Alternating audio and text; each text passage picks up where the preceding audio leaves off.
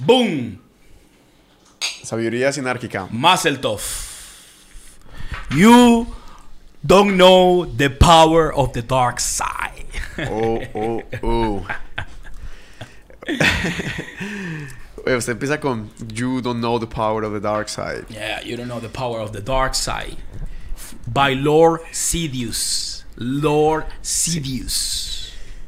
El, hom- el hombre que convirtió a Darth Vader. El hombre que, que llamó a Anakin Skywalker. Your name is Darth Vader. Pero para usted, ¿qué significa ser del lado oscuro? Del lado oscuro. Mira, el lado oscuro es el lado atrevido. El lado oscuro es el lado ilimitable, inimitable, o sea, no tiene límites. El lado oscuro es aquel que no tiene miedo a perderse, que no tiene miedo a equivocarse. ¿Entiendes? Que no tiene miedo a la incertidumbre, que no tiene miedo a los temores, que no le tiene miedo a la muerte, que no le tiene miedo a la luz, ni a la oscuridad, ni al vacío, ni a la nada. Das The dark the side. dark side, el lado oscuro de la fuerza, El lado oscuro de la fuerza. el lado oscuro de la fuerza. La pasión. Correcto. Bueno, pero ahí está la conexión con, también con el lado claro, ¿no? Claro que sí. Porque obviamente el lado de la luz, parce, siempre va a enseñar que la paciencia es el mayor don del ser.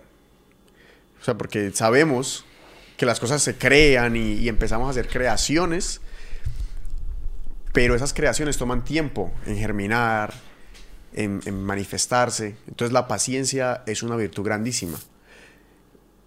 Ahora, por ejemplo, con, con lo que está pasando de la inteligencia artificial, parece que no estuviéramos teniendo paciencia, de que las cosas se desarrollen al ritmo que se deberían desarrollar, ¿me entiende?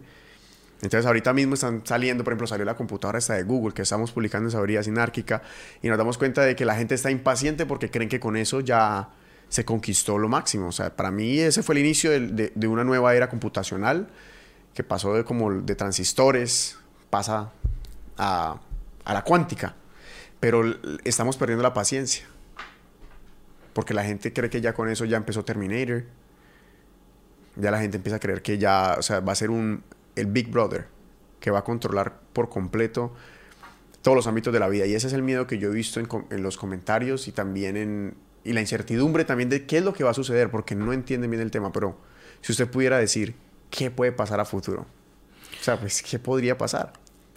Con una invención así, honestamente, porque hay dos lados, el, de- el del pesimismo y el optimismo, como el oscuro y la fuerza, y la luz, perdón. En este sentido yo soy muy optimista. Yo veo un futuro muy exitoso, muy un gran futuro. Yo veo un gran futuro. El porvenir va a ser excelente. Va a estar lleno de, de innovación, de, de retos, de cosas que, eh, quién sabe, quizás eh, yo esté vivo para verlo. ¿Entiendes? Ya con todos estos avances, eh, podríamos ponernos en una cápsula y congelarnos y despertarnos quizás eh, mil años después y ver el futuro. Ya. ¿Entiendes? Utilizando quizás cryogenics. Lo mismo que utilizan los motores de propulsores eh, de esos cohetes espaciales. Quizás, quién sabe. Eh, esa sería, o ese sería uno de los programas que yo crearía en una computadora cuántica. Un, un programa de cryogenics. Exacto, o sea, Para poder congelar a las personas. para poder congelar o sería eh, con nitrógeno, no sé cómo se haría, pero seguro abajo cero, ¿me entiendes? Cero absoluto, pero Sí. que se mantengan. Casualmente creo que Walt Disney, Ajá. el, el- el- el creador de Disney, obviamente Sí. está creo que criogenizado. Oh sí, Sí, sí, sí, él está esperando. O sea, él pidió, ese fue uno de sus deseos. Si, si no es una leyenda que haya escuchado yo, pero siempre he tenido ese dato. Y, y yo creo que el tipo visionó. pero we have Fue- to Google Mira, it. Ah, yo lo voy a buscar una vez. That Walt. Disney Tú estás relajando, no. Cryogenic. Cryo fucking genics. The Truth, a ver. Vamos a ver si es un, si es un mito, pero igualmente vamos a ver el contraste. Dice, Walt Disney passed away, bueno, murió a la edad de 65, ¿ok? Ah, no, mentira, no, no. Uy, mal.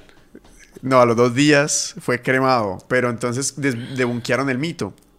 Pero, ¿qué es lo que quiere decir esto? Que ellos están asociando una figura imaginativa, con gran imaginación, Sí. que transformó su, su- su mundo con una metáfora como cryogenics.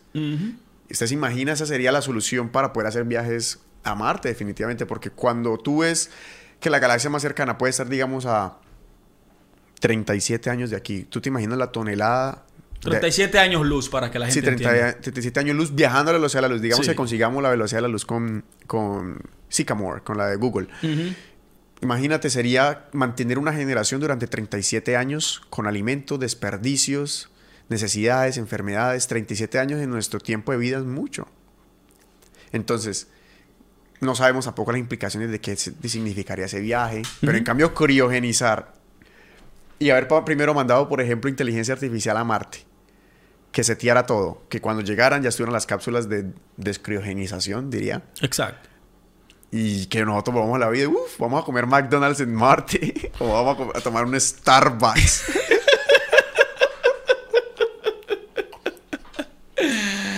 No, por eso de verdad yo te digo que para mí el futuro eh, no es como dicen los despreciadores del alma, que pronto se acerca el, que pronto se acerca el fin. Yo no lo veo así, ¿me entiendes? Eh, y el fin no es un fin eh, absoluto, es un medio, ¿me entiendes? So, nada, en este, en este universo, en esta ley universal, en este cosmos, Óyelo bien. En, este, en estos cuasares, en este cosmos, hay una ley que es absoluta. Nada o la energía no se crea ni se destruye, se transforma. Sí, eso es una, una ley. Eso es una ley absoluta.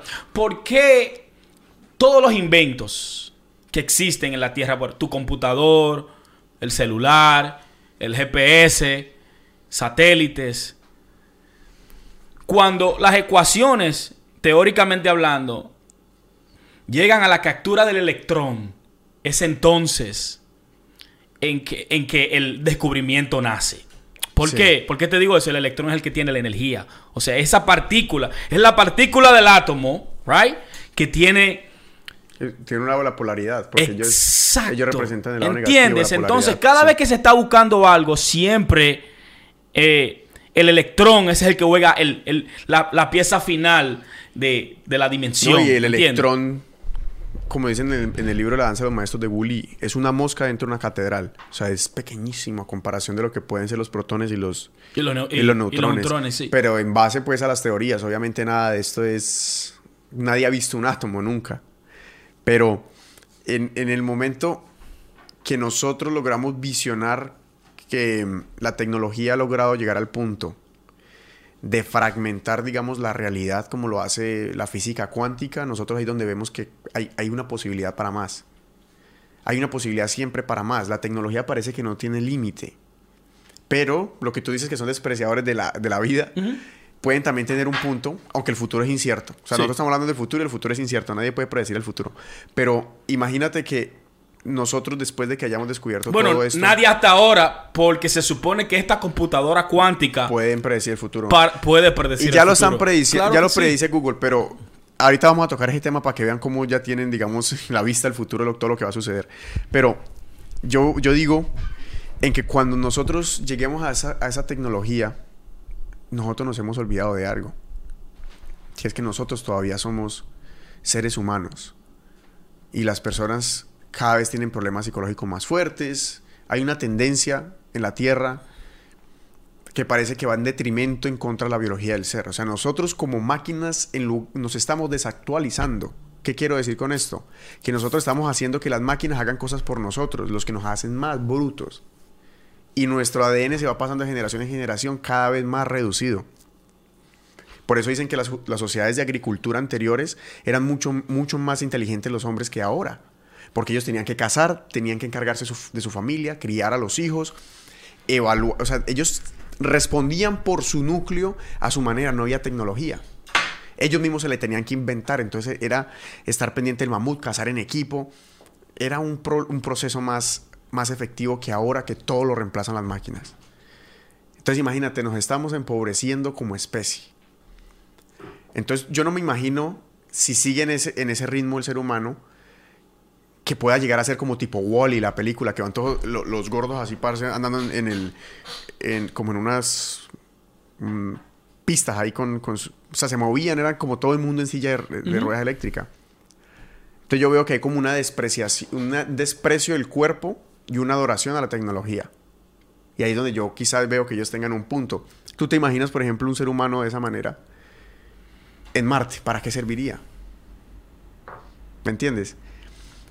Y ahora, ¿cuál ¿para qué serviría? Yo diría que una simulación podría nosotros llevarnos a Marte sin necesidad de salir de aquí.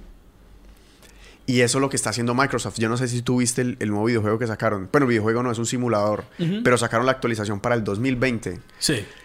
Va a ser el primer juego que tiene el mapa entero de la Tierra jugable. Van a tomar la información de los satélites que ya han tomado fotos a la Tierra Sí. con... O sea, básicamente la promesa de ellos es que todo el usuario que lo juegue puede volar por encima de su casa. Y la gente dirá, uy, eso pesará mm, un mil gigas colo- colocar en tu computador, no se hace por internet. Nos conectamos a la, a la nube, a la computadora de Microsoft. Y mientras jugamos se va descargando el mapa. O sea que estamos jugando remotamente en la computadora de Microsoft. Ujú. O sea, si ves, o sea, la- ya las simulaciones son cada vez más reales. O sea, tú crees, tú visionas en el futuro una civilización intergaláctica o una versión de los seres humanos que viva dentro de una simulación creada. ¿Usted cómo la visionaría? No, eh, seguro que eso van a ser eso van a ser los esclavos que van a vivir dentro de esa eh, simulación, porque tú eh, como persona palpable, yo quisiera probar los horizontes de Marte y, y otros planetas. Yo quisiera, yo quisiera vivir eso, ¿entiendes? Pero ¿qué es lo que tenemos hoy en la mesa en sabiduría sinálquica? Vamos a poner claro a la gente hoy que hoy tenemos a The Big Tech o las grandes compañías tecnológicas. Sí, correcto. La gran mayoría son norteamericanas, los chinos tienen también, eh, los australianos tienen, los holandeses tienen también, los alemanes tienen, pero donde se concentra mayormente es en los Estados Unidos. So, vamos a hablar hoy Facebook, YouTube, Instagram, TikTok, Snapchat, Todo. SpaceX, SpaceX, Amazon. Microsoft, Tesla, Se llama- Neuralink, Starlink. Se les eh, conoce como Big Data. Google, Big Data Alphabet, yeah, Companies. Big Data o the Big Techs. de Big Data Companies. Exacto, entonces- y detrás de ellos, entonces viene un movimiento que es la, la creación de inteligencia artificial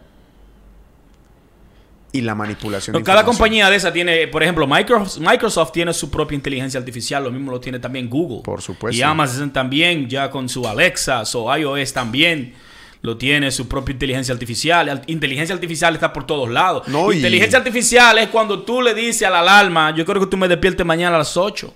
Eso es inteligencia artificial. O cuando tú le preguntas así cuál es el tiempo. ¿Entiendes? Eh, hace rato que inteligencia artificial está eh, eh, entre nosotros, alrededor de nosotros. Pero Kevin, yo quiero que nosotros hablemos y, y- y- y- de verdad nos metamos profundo en esta, en esta conversación de lo que es inteligencia artificial. Que muchas personas piensan que viene la era de los robots. Sí, sí. Como tú mencionabas, están dando una película en estos momentos de eh, Terminator con un, con, una, con un robot más sofisticado que nunca, o sea, un AI. Tremendamente sofisticado. Inclusive hay una parte en la película de Matrix donde Morfeo le dice a Neon, en, un, en el año 96, o no sé no recuerdo si 96 o 99, los líderes del mundo celebraron el nuevo nacimiento de una nueva tecnología y era AI, inteligencia artificial. Uf. No sabemos quiénes atacaron primero, si ellos o nosotros. Y uno de mis temores, eh, no, estoy, no estamos hablando todavía en cuanto a computing, no estamos hablando todavía de, de cosas, no, no, vamos a llegar ahí. Pero en cuanto a inteligencia artificial y algoritmos y todo eso, mi temor es el siguiente. Primero que se pueda armar o, we- o weaponize, no sé cómo, Sí, sí, sí, sí. weaponize Se, puede, se pueden volver como una. que los gobiernos exactamente lo utilicen eh, para eh, objetivos militares. Sí. ¿Me entiendes? Para espiar, para eh, deshacerse de un objetivo, lo que sea. Eh, un dictador, un, un, un, un-. Un presidente maquiavélico, un rey maquiavélico, ¿me entiendes? Quiere utilizar la inteligencia y in- la inteligencia artificial y que no hay una regulación apropiada, porque ahora todas estas compañías, todas estas compañías están haciendo AI sin ningún tipo de regulación. Y eso es algo que nosotros tenemos que poner el ojo, porque si es así y no se regulan estas compañías y nosotros permitimos que ellos se adueñen, entonces el futuro va a ser negro. Va a ser negro. Pero va a ser muy negro. La, la inteligencia artificial, nosotros, el problema es que nosotros todo lo tendemos a antropo- antropomorfizar, se diría esa palabra. O sea, queremos hacer que las máquinas sean antropomorfas, o sea, que se parezcan al ser humano. Y entonces pensamos también de que entonces la inteligencia artificial va a ser simplemente un hombre más inteligente.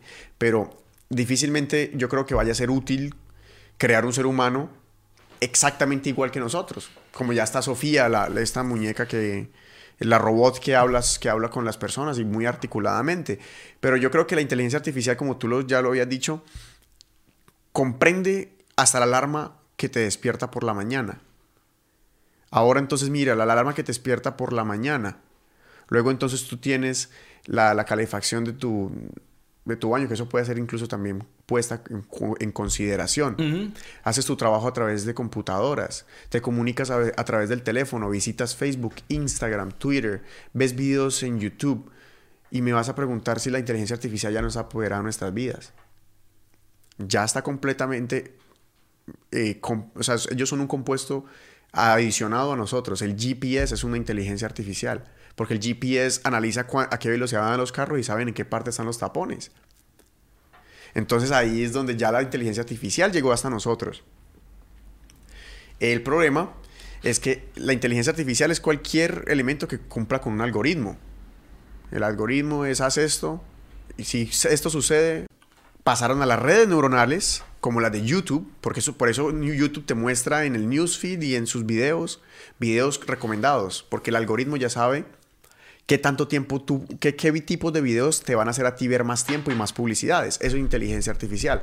Ahora, con todos los movimientos de computadoras cuánticas, viene entonces el momento en que la inteligencia artificial no va a tener límite en el control de los algoritmos que pueda resolver. Y ese es el, el- el- el paraíso de la inteligencia artificial. El completo control de todos los problemas que se nos, se nos puedan presentar. Pero, ¿cómo podría uno predecir el futuro de, de inteligencia artificial? O sea, es que eso es, eso es tan difícil como... El, el futuro no tiene predicción de ningún tipo.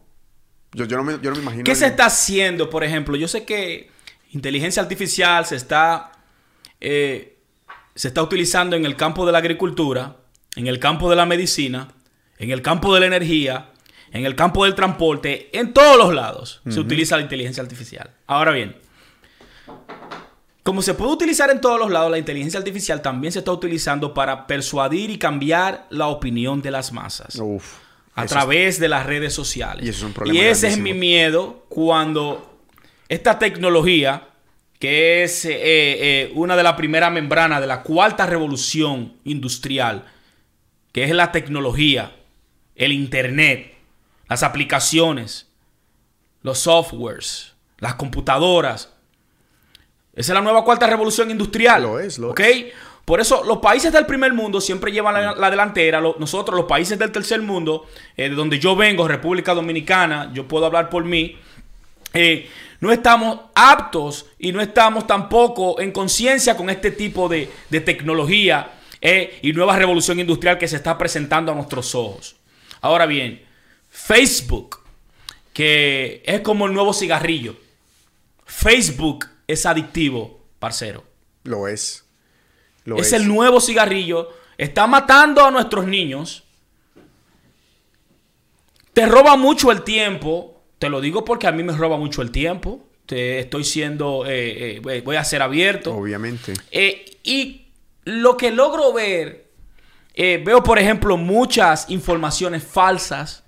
No sé por qué una plataforma permite que usted tenga eh, el libre albedrío de elegir, oh, lo voy a propagar sí o no porque quizás sea verdadera o falsa. O sea, no entiendo por qué el FCC no ha regulado a Facebook en ese sentido. De que cualquier cosa, como ellos pueden construir un AI para saber lo que a ti te gusta y lo que tú escuchas y lo que tú ves y tu nombre, porque aparecen en, los, en los new feed. O eh, los, los, los sobres nacidos en diciembre lo tienen más grande. y eso te llena a ti. Tú para el pecho. Shit, Sí. mierda. Me veo más grande y Oh, más buen mozo sí. hoy, crecido, pulgada. Wow. Sí, sí, o se le salen con... con- como ¿Entiende? que te pareces a, um, a Tiger Woods, cosas Yes, así. Te pareces a Brad Pitt. Mi, mi, mi miedo y mi concern con Facebook es que nosotros estamos avanzando de, revolución en revolución muy rápidamente. Vea, la revolución de- la agricultura duró 2000 años, pero la revolución industrial duró apenas casi 200, porque empezó entonces la revolución informática. Pero la revolución informática duró en lo que empezó el boom de Internet y cuando hubo el burst del dominio.com aquí en los Estados Unidos. Cuando hubieron esos dos crashes, acabó la era de la información. Y entonces cuando el burst del, del com entró, entró la era de la influencia, que casualmente después de eso fue que cayó entonces las Torres Gemelas y empezó lo de la CIA, que tanto lo hemos hablado. Ahí fue cuando empezó la influencia. Ya se dieron cuenta que los, los sistemas no solamente pueden comunicar, sino que pueden predecir tu comportamiento y pueden cambiar tu comportamiento también. Y ahí es donde entró Facebook. Y hablando de Facebook, sí, Facebook y Instagram, cuando hablamos de Facebook, Y WhatsApp, porque son una misma compañía. una misma compañía. sí. Facebook es tan simple como que puede poner y quitar presidentes a su antojo. Y mucha gente dirá, pero ¿por qué? ¿Sí me entiendes? Si yo soy una persona crítica, tal. Tú no decides qué publicaciones ves en tu, en, tu muro cuando tú estás eh, mirando, scrolleando hacia abajo. Todas esas publicaciones son controladas por la red neuronal de Facebook, que es una inteligencia artificial que se dedica a mostrarte las cosas que el programa cree que tú vas a ver. Pero ¿qué pasa si entonces hay una campaña Hillary Clinton contra Donald Trump y muestran toda la información sobre Donald Trump y le dedican uno o dos posts a una persona, sabiendo que gastamos ocho horas al día o más viendo ese tipo de contenido? O sea que básicamente tú vas a tener una información parcializada. Y ese es el verdadero manejo de la opinión pública. Se basa en ese momento, porque ellos nos están brindando la información. Básicamente, uno veía ante la televisión CNN y veía las noticias que ellos querían mostrarte. Ahora nosotros estamos viendo los posts que Facebook quiere mostrarnos. Básicamente. Además la de nuestros amigos y todo eso. No solo eso, eh, Kevin. En estos momentos, Mark Zuckerberg, CEO de Facebook, está en el Congreso norteamericano, tiene dos días declarando. No es la primera vez que él lo hace. La primera vez que lo hizo fue por el escándalo de Cambridge Analytica, tú puntualizando lo de Donald Trump y Hillary, poniéndolo como ejemplo, pero de verdad pasó. Eh, una de las acusaciones del Russiagate en contra de Donald Trump es que Donald Trump ganó las elecciones por las redes sociales. Por toda la desinformación que se propagó en contra de la candidata. Muy mala candidata. Muy mala candidata. Hillary Clinton. Pero había mucha desinformación en las redes sociales. Lo había demasiada. Había muchas desinformaciones en las redes sociales. Y esa desinformación fue vinculada con la inteligencia rusa. Como sea. El punto es, este tigre estuvo declarando, porque esta compañía, Cambridge Analytica, es una, es una compañía privada formada por unos ex agentes de la comunidad eh, de inteligencia, eran del NSA Sí. los que fundaron, con el ingeniero tecnológico de la Universidad de, Sta- de, de Pensilvania, creo que fue, no sé si fue Stanford. El tigre fue que creó el software. Ahora bien, este software de Cambridge Analytica tenía la capacidad de, yo como amigo, por ejemplo, yo tengo, yo eh, bajo la aplicación de Cambridge Analytica.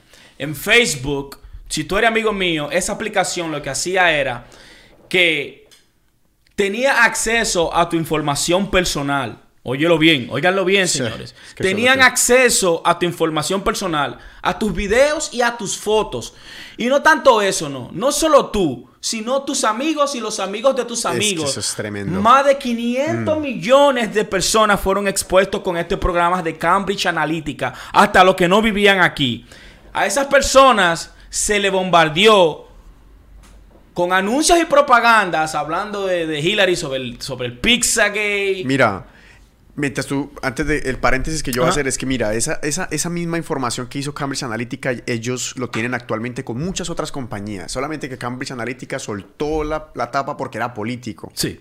Pero entonces ellos les dan toda la información, tengo porque he comprado Facebook, eh, publicidad de Facebook, toda la información ellas se lo dan a otras empresas como contratistas para que seccionen su publicidad. O sea, ellos te pueden decir, yo puedo buscar gente que le guste el whisky. Entonces, esa información del whisky quizá no la cogió Facebook mismo, sino que contrató una compañía externa para que hiciera el research dentro de su propia plataforma. Entonces imagínate, o sea, ellos están... Eh, y ese es el punto donde Facebook consigue todo el dinero. O sea que para que Facebook le quiten a Cambridge Analytica y le quiten todas las empresas va a perder una cantidad de plata y eso es lo que nosotros no aún no dimensionamos. Que las compañías están apoderadas de nuestra información. Y lo que tú venías diciendo, o sea, ya con lo de Donald Trump y Hillary.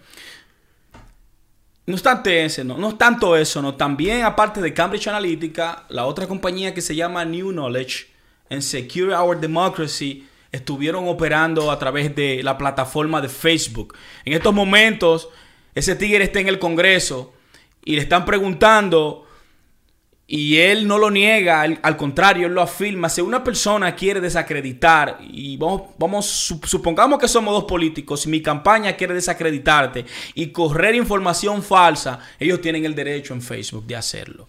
Y esa pregunta se la hizo eh, Alejandría Ocasio Cortés a Mark Zuckerberg, y Zuckerberg no pudo contestarla. o sea, no le dio una, una respuesta contundente. Y le dijo, no le espine, no le dé vuelta, es un sí o un no. Y él prácticamente le dijo, sí, ellos lo pueden hacer. yo, yo, me di cuenta cuando eh, Facebook tuvo ese inconveniente era porque cuando antes de que hubiera el escándalo de Cambridge Analytica, tú podías publicitar, hacer publicidad en Facebook políticamente sin ningún tipo de verificación. Restricciones ni Yo te voy a contar, o sea, yo me dediqué un tiempo a hacer CPA, que es ganar por clics en anuncios. Y pues una vez a mí se me dio la idea, porque lo había visto, de decir que Donald Trump estaba planeando comprar un país, no así el país. Pongamos Costa Rica. Entonces tú seccionabas a la gente Costa Rica, ponías ese anuncio, Facebook no lo regulaba. Completamente falso, porque ¿cómo le ocurre que Donald Trump va a comprar Costa Rica? Así también hicieron uno de Dominicana. De verdad que y sí. Y entonces tú das clic a la información, ellos ganan dinero a través de los anuncios. Sí, porque le sale algo, claro que sí. Esa es una persona que quiere ganar dinero con las noticias falsas. Pero ¿qué pasa? Que entonces llega Rusia y se da cuenta que la gente se lo cree. entonces ahí es, o bueno, no Rusia, todo el espectro político norteamericano y, mundial. Claro, porque eso se contrautilizó. y eso está ahorita en Colombia, eso existe en todas partes, porque eso... Mira, esta compañía que yo te digo, eh, New Knowledge, comenzó a hacer eh, Russian bots, right? Haciendo creer que eran rusos que estaban propagando esta desinformación cuando era una empresa norteamericana, New Knowledge, radicada en Alabama. Ah, pero espera que se me olvidó decir que ahora ya piden ID. Oh, sí. Para tú publicar sobre política te piden, o publicar, publicitar sobre política te piden ID. Oh, interesante. Entonces ya tú tienes que mostrar tu identificación de quién es la persona que está haciendo eso. Y ahí, a quién afiliación política va. Por eso dice, esto es una propaganda pagada por Hillary Clinton. Entonces, tú entiendes cuál es mi inquietud cuando yo te digo que la inteligencia artificial en manos de personas que son muy greedy, muy ambiciosas y no se sacian del poder, es muy peligroso. Estas personas están vendiendo toda tu información privada. O sea, tú, tú filmas, eso están violando totalmente la constitución. Tu constitución en esos momentos, tu privacidad está siendo violada. Entonces, mi pregunta es, cuando Facebook, cuando Facebook paga estas multas millonarias, ¿por qué no se le dan a los individuos? En ese sentido, que son afectados eh, en ese breach de esa información privada. Estas compañías pagan para tener acceso a tus fotos a tus llamadas, a tus mensajes de voz. ¿Usted no lo cree? Pues entonces, compra el libro de Edward Snowden, ¿eh? O mira las entrevistas que le está dando en YouTube y en todos los lados. Se llama Permanent Records. Y usted verá que no solo lo está haciendo Facebook, lo está haciendo Google, Amazon. Lo está haciendo Amazon. Lo está haciendo YouTube. Y apenas estamos hablando de Facebook. Empezando por Facebook ya hay un lado oscuro. Y la gente dirá, uy, no, pero imagínese qué me va a estar a mí escuchando Google. a mí qué me va a estar escuchando Facebook, a mí para qué. O sea, yo no soy nadie. Uno puede dar ese argumento. Yo no soy nadie. Que, que vigilen al presidente de Turquía. Pero ¿por qué me van a vigilar a mí? Pero lo que uno no se da cuenta que es que tú eres una ficha en lo que se conoce como Big Data. Uf, ahí no la cargué tampoco. Big Data. ¿El Big Data qué es? Una inteligencia artificial. que nos reúne a todos. O sea, es un, es un organismo vivo que reúne a todos los seres del planeta Tierra que estén conectados a Internet. Eso es Big Data. Y Big Data lo controla Amazon, Facebook, Google. Y en este caso, o sea, ellos, ellos se burlan de Big Data porque ni los congresistas entienden. Tú estabas diciendo que Mark Zuckerberg estaba en el, en el Congreso. Le pregunta a un congresista a Mark Zuckerberg. Zuckerberg, ¿cómo hacen ustedes? O sea, ustedes venden un producto gratis, o sea, dan un producto gratis. ¿De dónde sacan el dinero? O sea, ¿de dónde ganan, tienen ganancias? Y entonces le dice, Senator, we run ads. O sea, nosotros vendemos publicidad. Ahí es donde nosotros nos damos a entender que la política no entiende absolutamente nada de qué es lo que está sucediendo con Internet, güey. Nada, nada, nada. Ni el Congreso de los Estados Unidos, ni siquiera el establecimiento lo alcanzó a, agarrar bien, porque llegó Donald Trump y con su marketing a través de medios sociales acabó con, con todo. Ahora, ¿qué iba yo? Y es que tú dices que ya la privacidad de nosotros está completamente permeada por esas grandes compañías. Yo creo que ya la privacidad no existe. Y yo tampoco, yo estoy de acuerdo contigo. La privacidad, o sea, es un término que nosotros siempre hemos luchado por él, según. Y todas las leyes que pasan en contra del Internet supone que es por, por la privacidad. ¿Cómo me vas a decir privacidad cuando tú subes todas las fotos de, de tus amigos, de tu familia, de tu rostro, de tus momentos más importantes, cuando tú hablas todas...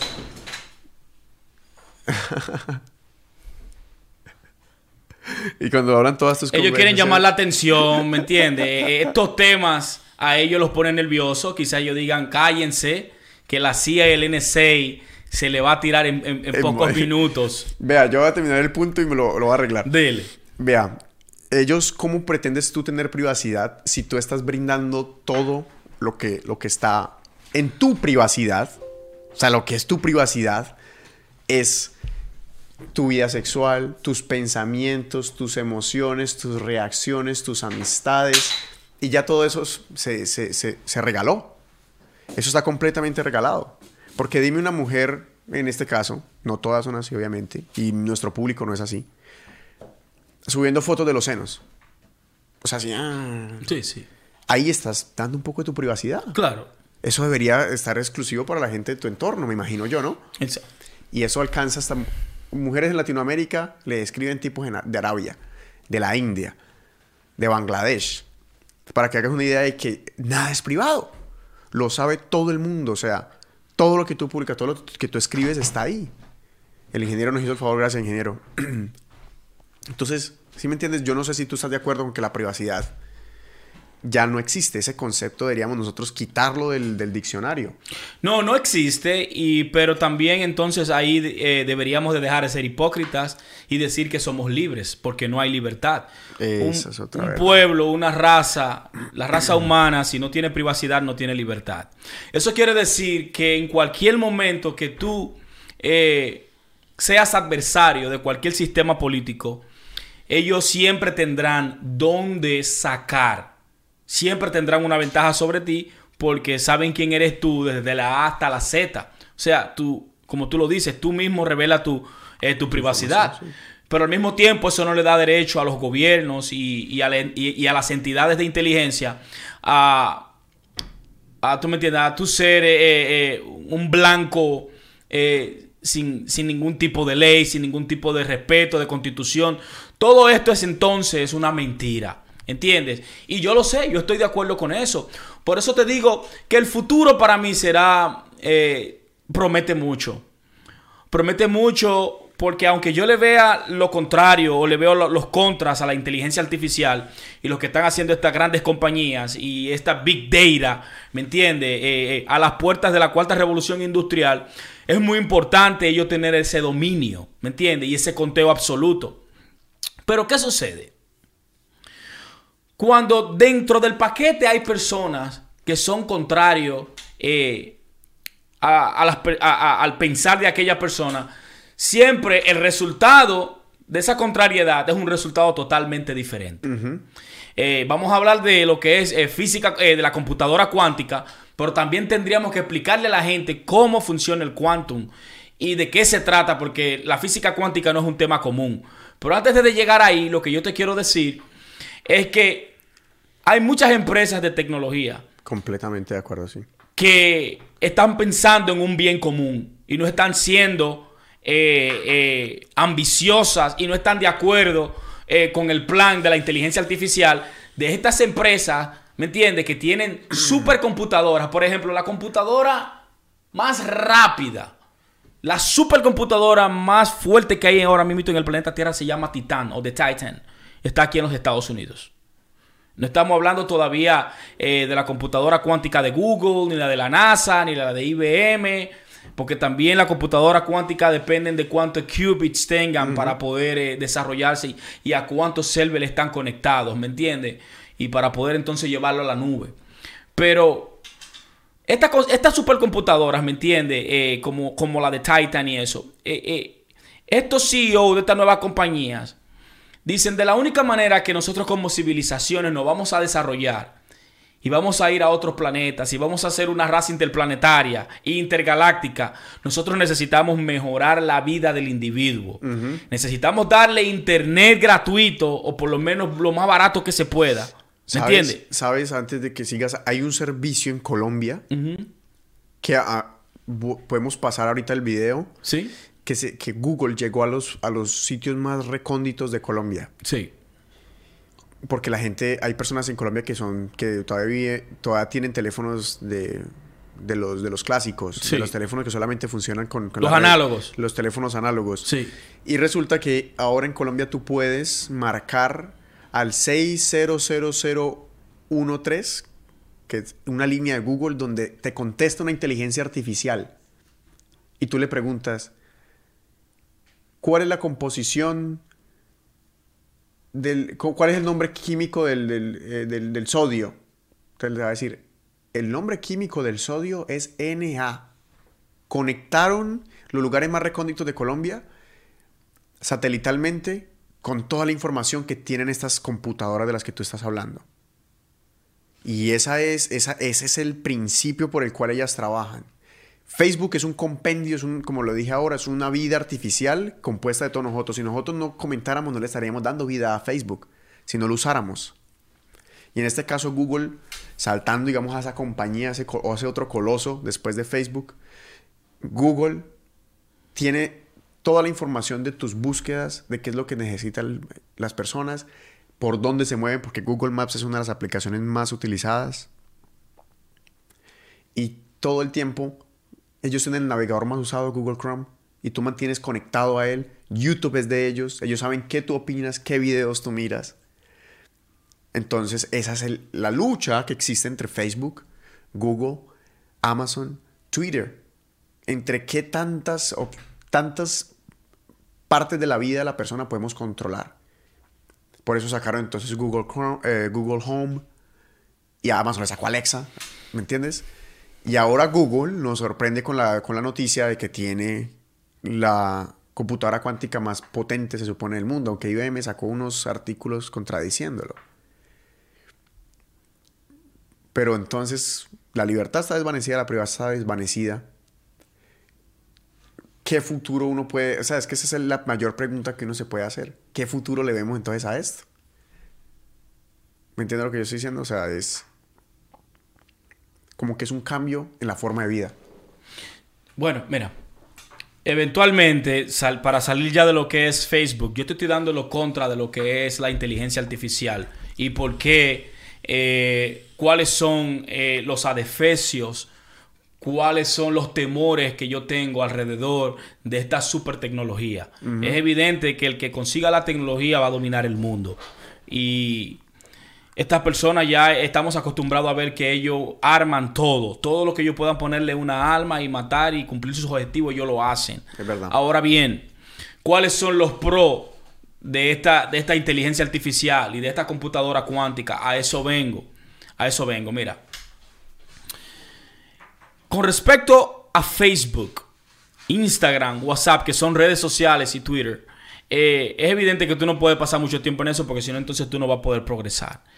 Tienes que saber entresacar las redes sociales, es una vida social, pero la herramienta como es el internet y como computadora es lo que va es lo que te va a ayudar a aprender quizás a, to- a tocar guitarra, a tocar piano, a armar un motor, ¿me entiendes? A saber de física cuántica, de inteligencia artificial, ¿me entiendes? De, de, de network, de networking, de todo lo que tú quieras preguntar, como tú lo dices. Tú en Colombia ahora, en la zona remota, con un teléfono análogo, tú marcas ese dígito y te comunicas con la Mother Brain de Google, tú puedes hacerle la pregunta que tú quieras. Es así. ¿Cuántas millas hay de distancia de la Tierra a la Luna? ¿Me entiendes? ¿Cuál es el, el tiempo en, en- en- en- en California en estos momentos? Todo lo que tú quieras preguntarle. Pero la parte positiva en la que yo veo esto es que ellos necesitan de la raza humana para poder seguir cumplando- cumpliendo sus planes.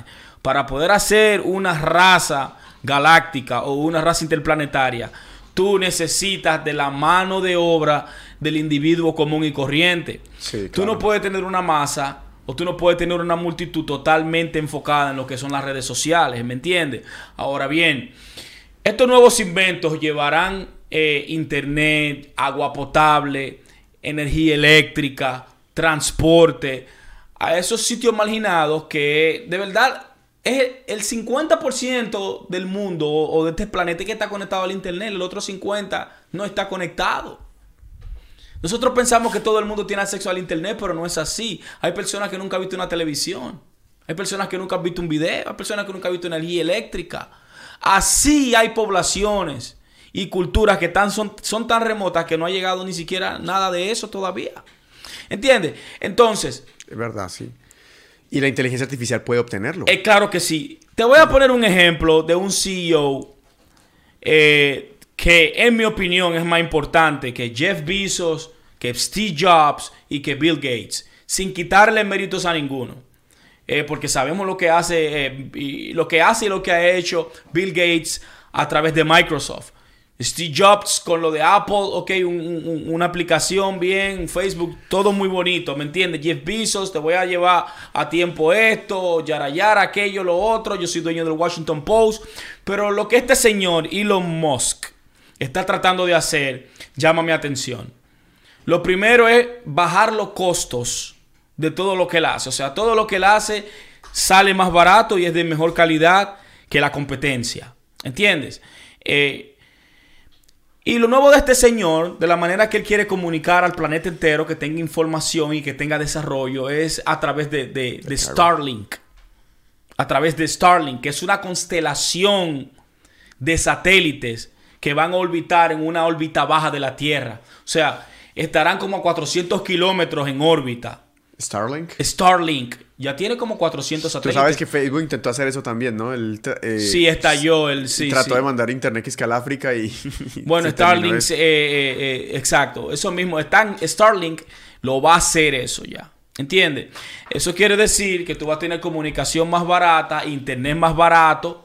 ¿Entiendes? Las compañías ya no te cobrarán por teléfono, te lo van, a- te lo van a tener que regalar. Sí. ¿Entiendes? Te lo van a tener que regalar, evidentemente, para que esa información pueda propagarse. Porque tú tienes que adiestrar a una población para hacer el cambio interplanetario y vas a necesitar personas que trabajen, un personal que trabajen en la construcción Yo creo que él de tiene un esa nuevo visión. planeta. Claro que sí, de un nuevo planeta. Por eso también Sí. él, él desconfía en AI. Elon Musk desconfía en la inteligencia artifici- artificial. Porque él dice que no está regulada lo bastante. Por eso su compañía está creando una inteligencia artificial abierta. OpenAI. Él, él ha estado involucrado con temas políticos con respecto a la inteligencia artificial. Porque él trata de, de advertir de que ese es el futuro. O sea, en el futuro eso es lo que quizá nos puede atacar. Pero Elon Musk está cubriendo como todo el espectro de lo que se necesita para llevar a la raza humana a otros planetas. Porque entonces el tipo sabe lo que tú dices, necesita mano de obra, necesita entonces darle las comodidades a la gente, electricidad tiene a Solar City, entonces tiene por encima de Solar City, luego tiene a, a Skynet, ¿se llama? Y tiene a, a Starlinks. Starlinks, perdón. Y tiene a Boring. Company, o sea, que pudiera hacer transportation Transporte- under, vea, underground. Energía, transporte, acceso a internet. Y también acceso a AI con Neurolinks. Entonces ahí es donde él se dio cuenta que la raza humana tenía entonces un reto. Y ese reto era vencer a la, a la inteligencia artificial, porque ese es el mayor miedo de él. Entonces él Claro. dijo, en vez de batallarla, únetele. Correcto. Y se le unió. Entonces ahorita tiene ese, eh. Ya. Que ese sí me, a mí me da, es kind of creepy. Da No, a mí, a, a mí, a mí me encanta. Yo, yo, yo me insertaría el, el dispositivo. Claro que sí. Pero básicamente, yo vi el, el proceso y la conferencia que él dio para reclutamiento.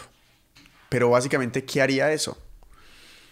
Bueno, primeramente, Neuralinks. eh, tú sabes que el cerebro está compuesto por neurones que manda eh, eh, señales electromagnéticas en el electrón, ¿verdad que sí? Eso Sí. es- entonces, eso es como un input y un output, así como lo mismo de la computadora. Él quiere, con el dispositivo, que es una milésima del cabello, a mí, es un dispositivo totalmente pequeño. El- había un robot, yo vi el video del robot. Sí, sí, es como, si fuera, es como si fuera una máquina de tatuaje, porque tiene una aguja también, y te inserta el dispositivo y te queda como, como si fuera un pelo, ¿verdad que sí? Sí. Te- como es- pero eso es como si fuera la antena, porque es wireless, trabaja sin, sin alambres, Y ¿me lo entiendes? instala un robot que es que cabe en este dedo y el robot Y es es- re complejo, es una nanotecnología. Correcto, nanotecnología, exacto. Entonces, Neuralinks lo que hace es copilar información Shit. Copilar información puede también restablecer, eh, o no restablecer, sino puede regenerar las células del cerebro. Y partes del cerebro de las que tú... No, pero eso, es- eso tiene que ser mentira. No, no, Dirían los dominicanos, tú me estás relajando. tú me estás Entonces, relajando. él dijo, bueno, ya que nosotros somos simbióticos con, con- con nuestros relojes, con nuestra computadora, con nuestros... Más vale ponerlo adentro. Exacto. Sí, Pe- sí, sí, ya- ya Entonces, veo la visión, ya veo la no, tú no te podrán controlar, o sea, tú tendrás control de ellos, ya que tú lo tienes insertado, o sea, tú serás el que, tú eres la persona en que va a, a- a proyectar, va a imaginar lo que quieras ver, ¿me entiendes? Porque de eso se trata Sí. Neuralinks, ¿entienden? Entonces imagínate Neuralinks conectado a Starlinks. No, eso es la, la multiplicación de la inteligencia humana. Porque si nosotros somos como un 300% más inteligentes con un iPhone en la mano o con un teléfono, imagínate teniéndolo en la cabeza. Conectados Y completamente. somos 300 veces más inteligentes con, un- con la computadora actual que es 1 y 0. ¿Entiendes? Imagínate. Imagínate cuando nosotros podamos tener acceso a los teléfonos, que nosotros podemos estar conectados al iCloud con, con la cuántica, con la computadora cuántica. Yo estaba viendo la entrevista de, de- de uno de los mejores neurocirujanos que tiene ahorita el, el planeta. Y él asegura que la fantasía que quiere cumplir Elon Musk no va a ser posible. ¿Por qué no? Él dice que es un fairy tale, una- un cuento de hadas. ¿Por qué? Porque él asegura que solamente como en un, en un, milim- un milímetro cúbico de cerebro, no es una cifra exacta, que hay por lo menos mil millones de células. De, de, de- Neurones. de- o neuronas. No, neuronas son como 85 millones. Pero él decía que de conexiones de, de los, o sea, eléctricas que Sí, realiza. sí. Entonces él dice que para neutralizar solamente un milímetro cúbico de eso, es un proceso que eso es demasiado complicado. No porque nosotros aún no hemos alcanzado ni siquiera a entender bien Una computadora cuántica puede determinar cómo eso. funciona hacer. Eso quizá lo podrían, lo podrían conseguir, pero yo no sé si Elon Musk. Eso debe estar apenas en su, en su primera etapa de desarrollo. Porque yo no creo que eso vaya a salir al público demasiado pronto. Porque esa, eh, Bueno, con ese eh, argumento que da el tipo. Al parecer, ellos la tienen. No, no, al parecer ellos la tienen listas. Ellos tienen el Neuralink, el Neuralink lista porque ellos no me están esperando la aprobación del FCC. Ellos, ellos solo están, y eso fue en el 2017. Te estoy hablando del 2017, no te estoy hablando del 2019. Cuando él eh, eh, dio, abrió y dio el discurso, tú sabes cómo él siempre, cuando él va a promover un, producto, él siempre abre su discurso. Y eso fue en el 2017 y él solo esperaba la aprobación del FCC. ¿Me entiendes? Entonces, ya tú tienes Neuralinks que puedes comunicarte, eh, eh, puedes obtener información directamente desde cualquier base de inteligencia artificial, remotamente a tu cerebro. La información va a estar disponible ahí, a tu cerebro. Entonces, eh, vas a estar conectado a la red o a la constelación de Starlink, Starlink. Sí. en la que te puedes transportar quizás en un tren o en un Hyperloop. O quizás quiera viajar o tenga, una, o tenga que trabajar eh, en China eh, y, pueda, y tenga que ir en 45 minutos en, en Y Starship. entonces van a decir, uy, no, pero no, no tenemos forma de cuidar el ambiente, nada de esto. No se preocupen. hay camiones eléctricos y carros eléctricos. No, claro que sí. Y entonces luego dicen, perdón, luego dicen, pero no, no es que no tenemos cómo obtener energía renovable. Salten los carros eléctricos de Tesla. No tenemos cómo tener energía renovable. Entonces dice, tranquilos, Solar City. o sea, él, él- él básicamente con, con unas cuantas plantas de esas, él puede fácilmente obtener energía infinita. Él, él incluso estaba hablando en una de sus ideas que cada estrella puede estar cubierta por reactores que obtengan energía. Y básicamente nosotros viviríamos para siempre la energía del sol, que es mil veces, ma- es mil veces mayor. O sea, muy, muy grande. Entonces el tipo ya... Ingeniero. Usted bebe poco, está durmiendo. El tipo tiene todas las bases cubiertas. Yo creo que él no se imagina a nosotros como una sociedad, una, una civilización súper avanzada. ¿Te acuerdas del meme que yo una vez te mandé que decía, fulanito se queja de que no le gusta el tráfico, pero no hace nada para resolverlo. Fulanito se queja de que la gasolina está muy cara, pero no hace nada al respecto. Fulanito se queja de que la energía, es, o sea, la electricidad como funciona hoy en día es obsoleta. En cambio, Elon Musk se dio cuenta que había problemas de tráfico y se inventó a Tesla. Elon Musk se dio cuenta que había problemas de, de energía renovable y creó Solar City. Eh, básicamente él me decía, no seas como Juanito, sé como Elon Musk. Y ese nos está dando a nosotros como una cátedra de, de visión a futuro. O sea, yo no sé, o sea, Jeff Bezos, eh, todo el resto de Jeff Bezos, Mark Zuckerberg, el CEO de Google, todos ellos no le, no le llegan a los talones a la idea que tiene Elon Musk. Ni siquiera ah, el Jack Ma de Alibaba, ¿te acuerdas? No, no, ya ese está de bonque. Ese, Ese AI, ¿qué tú crees que es AI? Alibaba. Al- Alibaba Intelligence. No, come on, come on, come on. O sea, no tiene una visión todavía No, como la de Elon Musk. no. Si hasta este, eh, eh, ¿cómo se llama esa? DeGrasse Tyson, Ajá. el, el- el que tiene el, el podcast Star Talk, Ujú. un astrofísico, Sí. él dice que es lo mejor que nosotros tenemos, hemos tenido desde Tesla. Y yo creo que él tiene toda la razón. Desde Tesla, perdón, desde con Edison, perdón, con Ed- desde Edi- Thomas Alva Thomas Edi- Edison, yeah. Thomas Alva Edison, Yeah. nosotros no hemos tenido ningún otro científico patentador y empresario que es importante tener en cuenta. Porque hay gente que no le gusta a Edison por lo que le hizo a Tesla, que le robó yo la patente, todo eso. Pero empresario, una persona que fuera empresario y a la vez inventor y visionario. Y Elon Musk es todo eso. Dime tú, Solar City. ¿Me entiendes? No, la innovación que ese tigre ha traído al mundo eh, eh, es, es imprescindible para el futuro. ¿me Él entiendes? es De verdad. yo- Iron Man. Sí, lo, lo es. Literalmente lo es. De verdad, es como si fuera el Salvador, ¿me entiendes? El, el Mesías. Primeramente, este tigre bajó los costos de viajes espaciales a mil millones de dólares a 300 millones de dólares. Irrenovable. Irrenovables, entonces. Con SpaceX, ¿no? Eh, ¿Me entiendes lo que yo te quiero? Exactamente, so, no, no he- exactamente, no me he entrado todavía a lo que es SpaceX y lo que es la ambición de este tigre de una civilización eh, eh, eh, Interplanetaria. ¿me entiendes?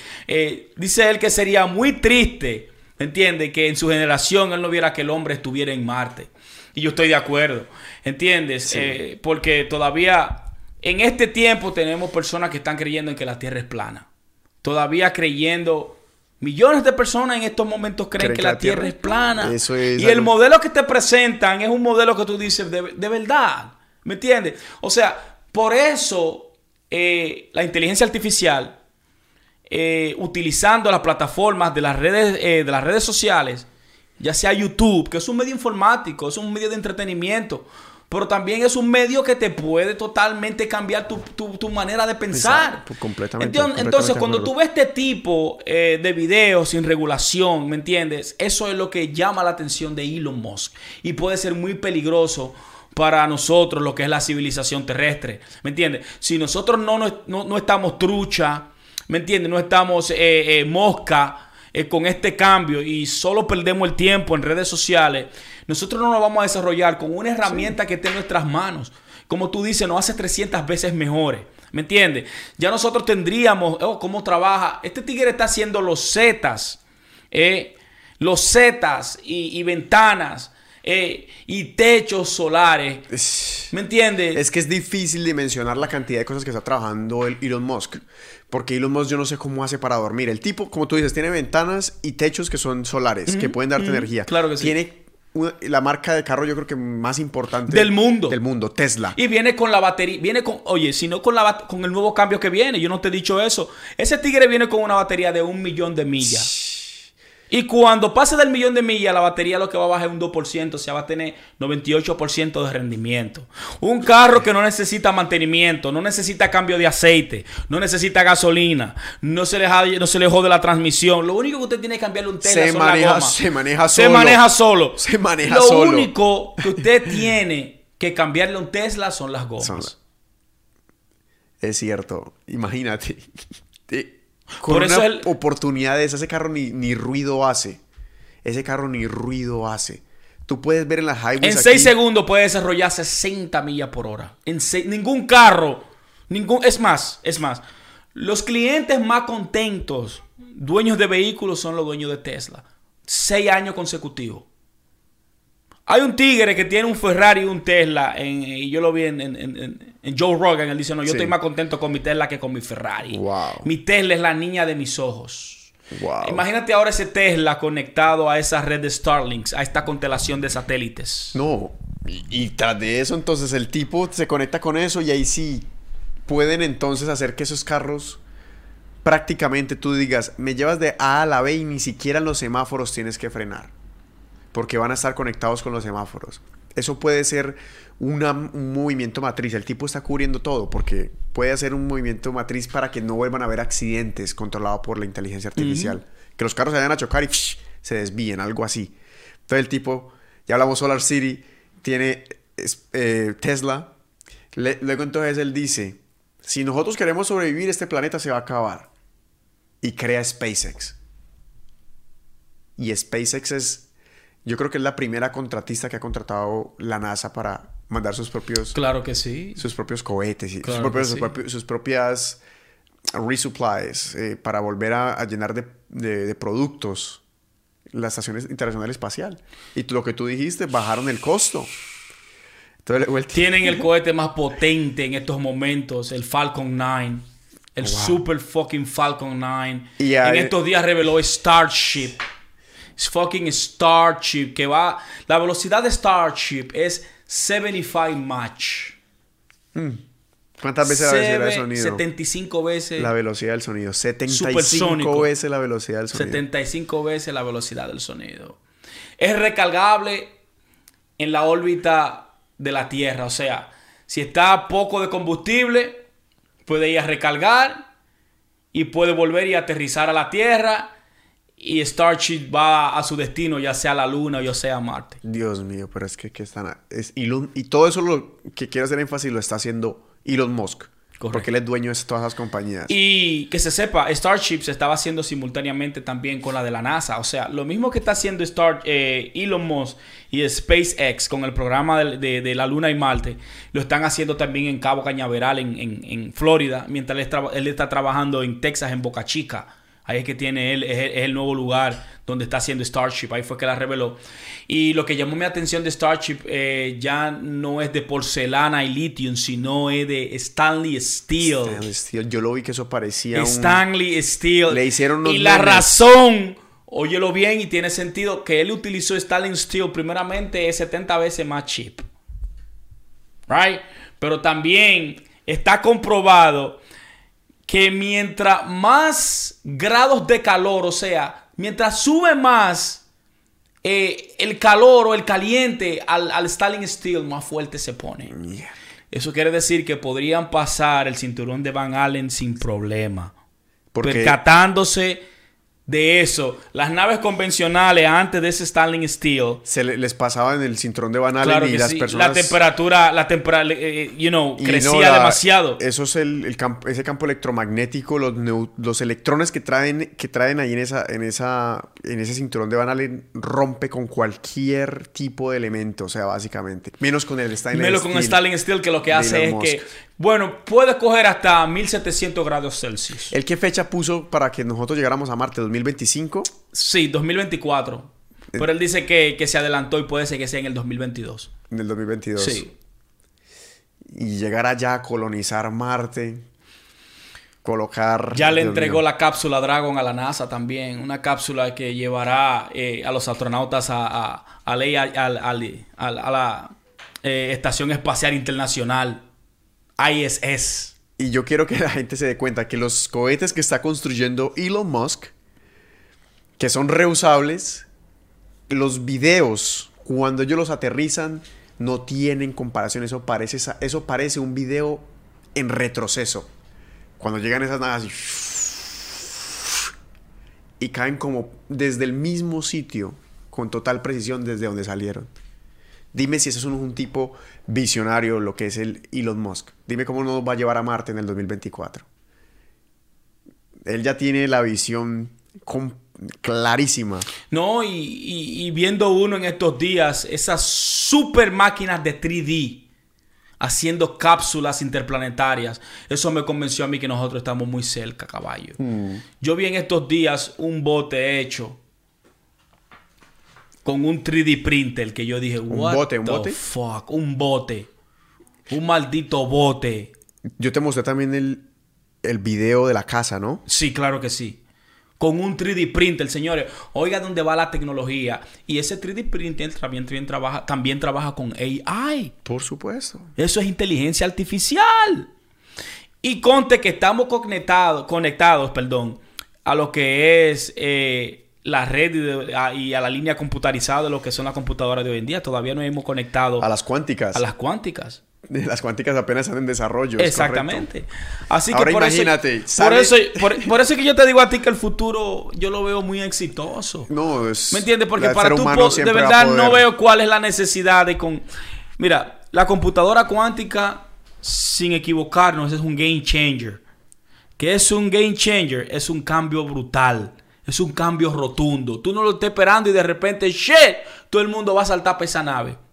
El que domine y el que tenga esa tecnología va a dominar, eh, eh, eh, va a dominar lo que es el mundo por, de- Sí. por, por cen- centenas, en siglos y siglos. Siglos y por siglos. siglos y siglos. Es correcto. Porque la diferencia es totalmente del cielo a la tierra, man. No hay comparación. Ni con la mayor supercomputadora del mundo. A mí, no quiero entrar todavía el tema de, la, de, de- de lo que es la computadora cuántica que nosotros anunciamos en, en Sabiduría Sinálquica. eh, porque todavía estamos en lo que es eh, eh, la grandeza de este señor Elon Musk. De Elon Musk. ¿Me entiendes? Y sabemos lo que ha hecho Jeff Bezos. También Jeff Bezos está trabajando con Blue Origins. También él va a lanzar cohetes Ahora, el- al espacio. la gran diferencia entre Elon Musk y, por ejemplo, los otros contrincantes es que Elon Musk se nota que está por cero profit. Elon Musk, Elon Musk está por cero ganancias en sus empresas. Ese es el objetivo. O sea, él no le interesa las ganancias. Tan claro está que él mismo soltó todas las patentes de Tesla para que las personas pudieran hacer los carros que quisieran con esas patentes. Y ahora en, eh, en otros países están vendiendo carros con la tecnología de Tesla. Porque Elon Musk dice, bueno, si nosotros estamos todos en un barco que se está hundiendo y yo tengo la patente de una cubeta, ¿por qué me la va a quedar solamente para mí? Y, es, y tiene mucho sentido. Lo bueno sería que todos tuvieran la cubeta y sacaran el agua. Él sí lo ha visto desde ese punto de vista. Pero a mí, por, lo, por el contrario, eh, Jeff Bezos, él es una persona que tiene una ambición demasiado fuerte. Y no tanto eso, tiene contrato con la CIA. Y por eso tiene eso contrato con la. CIA y con Son el como Pentágono. 600 millones. Óyeme, el contrato que él tiene con el Pentágono y con la CIA es más dinero que lo que le contó el Washington Post, que lo que le costó. Jeff Bezos es dueño de uno de los periódicos más importantes de este país, de Washington Post. Guapo, como le dicen en sus siglas. ¿Ok? Washington Post. y Washington Washington Post. Post. es uno de los, de los periódicos y magazi- sí, de los periódicos más tradicionales de los Estados Unidos. yeah. Y viene de hace, desde, lo- desde más, de la época de los 80 ese, ese periódico. Mira la influencia que tiene ese caballo. Y ese tigre tiene contrato para mantener la información de la CIA y, y- y el Pentágono en el iCloud, En el cloud de Amazon. de Amazon. en el cloud de Amazon. Él tiene una política que ninguno de los periodistas que están en su, Su nómina. en su nómina de, de- de Washington Post pueden hablar más de la presa. Uno de los periodistas de Washington Post hizo un artículo para otra, para otra compañía criticando la forma en que Jeff Bezos trataba a sus empleados. Y el tipo de una vez... ¿Lo votó? Lo votó. Directamente. Y tras de eso, o sea, es- él hizo esa crítica. El hombre más rico del mundo en estos momentos. Ahora, él, en Amazon, en las bodegas de Amazon, él ha colocado unos collares a las personas, unas pulseras, perdón, que dan ele- choques electro- ele- eléctricos. No te creo. Te lo estoy asegurando.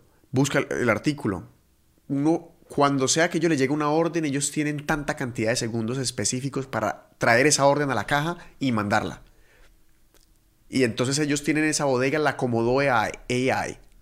La bodega de, de Amazon la acomodó la inteligencia artificial para aprovechar el máximo espacio posible. O sea que ellos, ellos hay cartas de, de, de, de naipes con videojuegos y aquí hay un libro y aquí esto. La cosa es que midió cada uno los elementos y los puso compactos en un sitio para que hubiera la mayor cantidad de espacio, en el, eh, la mayor cantidad de elementos en el menor- la menor cantidad de espacio. Entiendo. Entonces, cuando la persona le llega la orden, tiene que salir corriendo para un sitio, ¿no? Y si va para el sitio co- incorrecto, le da un choque eléctrico. Oh my God. Tú, ah, eso, eso, eso parece la Esclavos. esclavitud. Claro que sí, claro que Eso sí. parece la esclavitud. Entonces, Jeff Bezos, y tras de eso, entonces el tipo tiene un contrato de 600 millones con la CIA. O sea, ¿cómo confiar, cómo confiar en él? ¿Y qué peligros puede tener que él tenga los datos de 600 millones? O sea, ¿qué sería lo peor que podría pasar? Que él tuviera ese contrato con la CIA. ¿Por qué nos deberíamos preocupar, Bravo? Bueno, yo me preocuparía por lo que es el programa de vigilancia, ¿me entiendes? Eh, es como te digo, por ejemplo, nosotros eh, algunas veces en el programa hablamos de operaciones que ha hecho eh, los Estados Unidos a través de la historia.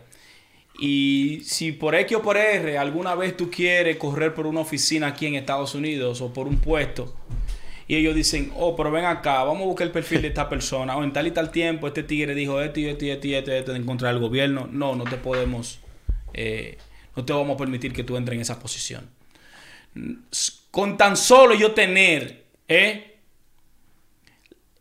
el poder de poder destruirte y tú no a ellos, ya eso le da una ventaja y eso es un derecho inconstitucional aquí en los Estados Unidos.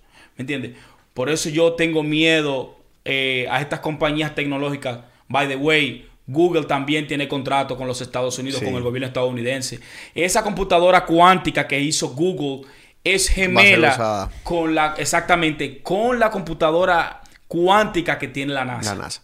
Mira, y, y ese- este muchacho, este señor Jeff Bezos, entonces, tiene la, lo- el contrato de la CIA y tras de eso él también está en uno de los gabinetes del Pentágono. El tipo está en uno de los gabinetes del, del Pentágono tomándose decisiones sobre la seguridad del país. Añádele a eso que no le cobran impuestos a Amazon. ¿Cómo es posible que una El empresa... 60% de los estadounidenses tienen Amazon Prime. Amazon Prime. Esos son 120 dólares mensual. Aquí en New York City yo ya he empezado a ver todas las banners de Amazon Prime por todas partes. En, en Metro PDC es como te venía diciendo, un- una de las telefonías, cada vez que tú adquieres un plan te dan Amazon Prime. Y estarán en poco tiempo haciendo delivery con los drones de Amazon. Ya obtuvieron el permiso del FCC. en Colombia hubo una noticia, pero era una noticia falsa que decían Sí. que, que los drones hacían domicilios de, uno, de un asadero de pollo en Cali y que el vecino del tercer piso lo cogió con la escoba y le sacó dos presas de pollo. Oiga, eh, No, en, los- en tiene- los países del tercer mundo no se puede hacer eso. No, ni en zona, no. ni en zona, porque aquí dentro de Estados Unidos hay zonas tercermundistas. Es evidente que esos delivery van a ser en casas que tengan patio, ¿me entiendes? No en condominio. ¿Tú te imaginas de que en, en sección 8, ahí en, en, lo- en los proyectos de Marcy? Cogiendo welfare y Forget about it, dude. ¡Hey, here's my Jordans! El otro que es que, uy, este man se consiguió esta, va y se las quita. Yeah, no, come man, on, man, no. cabrón. No, Eso, eh, y, y él, él tiene, el Amazon Prime está tan desarrollado que yo, yo tengo, yo lo tengo ahora. Y entonces tengo películas, o sea, le está haciendo la, la competencia a Netflix con el mismo A Amazon, Amazon Netflix, Prime. al otro también, Obtienes- a, a, a Honolulu, right? ¿Cómo es que se llama? Eh, Hulu. Hulu. Hulu. Honolulu. Tú tienes dos días de delivery en Amazon. Yeah. Y que la gente en Estados Unidos, las tiendas están cerrando porque están trasladando a Amazon. Shit. Segundo, tienes entonces películas. Tercero, tienes música. Ese tigre lo quiere acaparar todo. Y cuarto, entonces tú tienes libros. E- Ese Kindle Unlimited. ¡Wow! Usted no imagina, aparte, la cantidad de libros que yo ya tengo descargados que son gratis con el Kindle Unlimited. Oh, shit. O sea, no, yo no quiero hacerle publicidad a esa vaina, pero aquí en Estados Unidos como que cubre todo. Me, le puede ahorrar la uno la cuota de Netflix, la de, la de, la de- la de Spotify Eso fue o iTunes. filmaste con Metro PCS. con Metro Piece of Shit. con Metro Piece of Shit. Coño, pero no es tan piece of shit como ellos No. dicen, ¿no? No, le hicieron un... Coño, pero tú me estás convenciendo, ahorita me cambio. Ah, mira, ah, te digo, te digo. Y, y entonces ahí es donde él se- ya se, se te metió a tu hogar, parce. Jeff Bezos se te metió al hogar. no, Y Alexa, háblame de Alexa. no, es un espía de la CIA. y Tú tienes un espía dentro de tu casa. No, mira, yo estaba viendo un señor eh, en California que ese tigre tiene cuatro computadoras en su casa, tiene dos Kindle, tiene un iPad. El tigre tiene todos esos dispositivos. Vea la, tigre- vea la que yo tengo acá. Míralo ahí, ya. La Kindle. La Kindle Classic, man.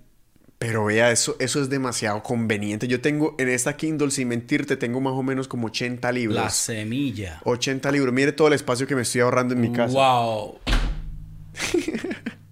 Eh, estas empresas tecnológicas de Big Tech Companies aquí en los Estados Unidos, eh, en verdad tienen mucho poder. Para que usted tenga una idea, Google, el 97, no, el 93% del tránsito que ocurre en el planeta Tierra, 93, ocurre por Google.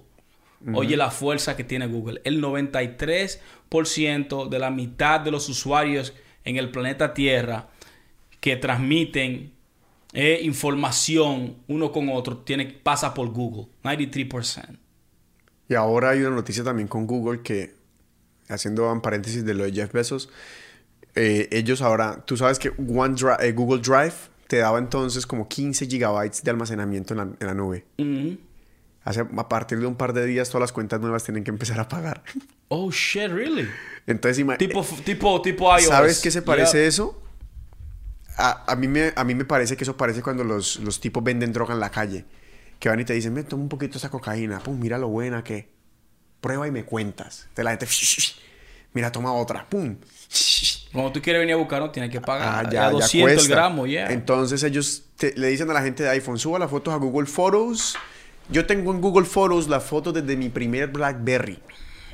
Tengo, desde que yo tengo un smartphone, tengo mi- mis fotos en, en Google Photos y no tengo que estar almacenando en mi teléfono. Y entonces ahorita me van a salir que con que tengo que pagar después de que me lo habían dado gratis. Wow. Eso es una, una táctica de, de- de- de dealer, ¿me entiendes? Una táctica psicológica de una empresa como Google. Mira, yo eh, uso tres redes. Yo uso Facebook, uso Instagram, WhatsApp y Twitter. No uso cuatro. Eh, algunas veces he querido eh, borrar a Facebook. Por eso mismo, porque creo que me violan mi privacidad. Aparte de eso, venden mi información y también es adictivo. Es el nuevo cigarrillo, como te lo dije anteriormente. ellos tienen un proceso que se llama técnicamente gamifica- ga- gamification, o sea, mm, el hacer los dispositivos como un juego. Ya. O sea, hay personas que tienen Snapchat. Yo no tengo Snapchat. Ni quiero tampoco, ni lo voy a sacar tampoco. Nada de eso. Pero también está el gigante TikTok. Que mucha gente no sabe que TikTok es de China. Propaganda china, sí, es verdad. Miércoles. Fuentes aseguran que TikTok es una sede del gobierno chino. O sea, muchas personas tienen TikTok aquí en los Estados Unidos, eh, famosos, Brad Pitt, J-Lo, al- eh, eh, Vainita la Grande, Kardashians, Todo. everybody tiene fucking TikTok. Ese y Tus hijos, mi niña, aquel que aquel. Toda la información que tú has puesto en TikTok, los videos, las fotos, todo tipo de información, en estos momentos el gobierno del- de la China Roja lo tiene en sus manos. los tiene, sí. Aunque TikTok ha renegado y ha dicho que eso es falso, pero la inteligencia norteamericana... Los tiene fichados. eh, claro que sí, saben eh, eh, lo que sale y lo que no sale de aquí de los Estados TikTok, Unidos. TikTok, así como Instagram y los Vines, cuando estaba aquí en Estados Unidos, marcó parte de la cultura de lo que se conoce cultura americana. Y el TikTok es la cultura china. Sí. Porque yo no sé si ustedes han visto en Facebook los videos de los chinos que son todos chistosos, que son grabados y planeados y que aparece sí, una sí, viejita sí, con un sí, sí, viejito. sí, sí. Todo eso proviene de TikTok. Ya. Entonces TikTok, ellos allá vieron que la China eso le estaba funcionando de, de película y lo decidieron infiltrar acá. A mí nunca me ha llamado la atención ni cuando aparece una aplicación de que cómo tú te ves viejo. Todo eso era para tener tu, tu, tu, Biometrics. tu biometrics, exactamente. Se lo dije a mucha gente, mucha gente no me creyeron. Eh, so be it. Tu- toda esa información la tiene una agencia de inteligencia rusa.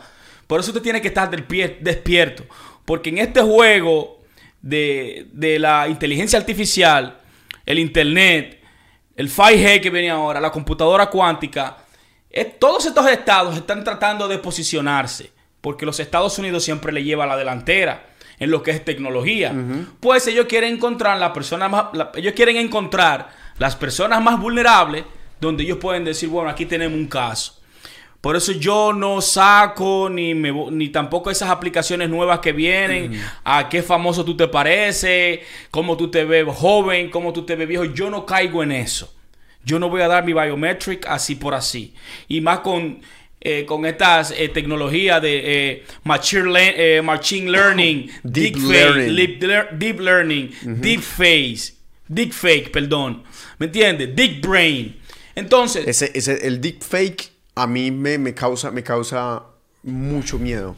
Porque como la gente se cree de fácil las cosas que publican en Facebook y creen que son verdad, o sea, el deepfake básicamente colocar la cara de una persona hablando y además de eso la voz completamente hablando, Y con las facciones Con las también, facciones, porque con todo- la inteligencia artificial puede... hablando de lo que quiera que, que- de lo que sea que ellos quieran que esa persona hable. Claro que sí. Imagínate una persona como Donald Trump que tiene horas y horas y horas de su rostro y de su voz hablando en, la- en los medios informáticos. Básicamente el deepfake puede poner a hablar literalmente a Donald Trump lo que sea que el deepfake quiera que él Cualquier diga. mentira, claro que sí. Y eso es la inteligencia artificial.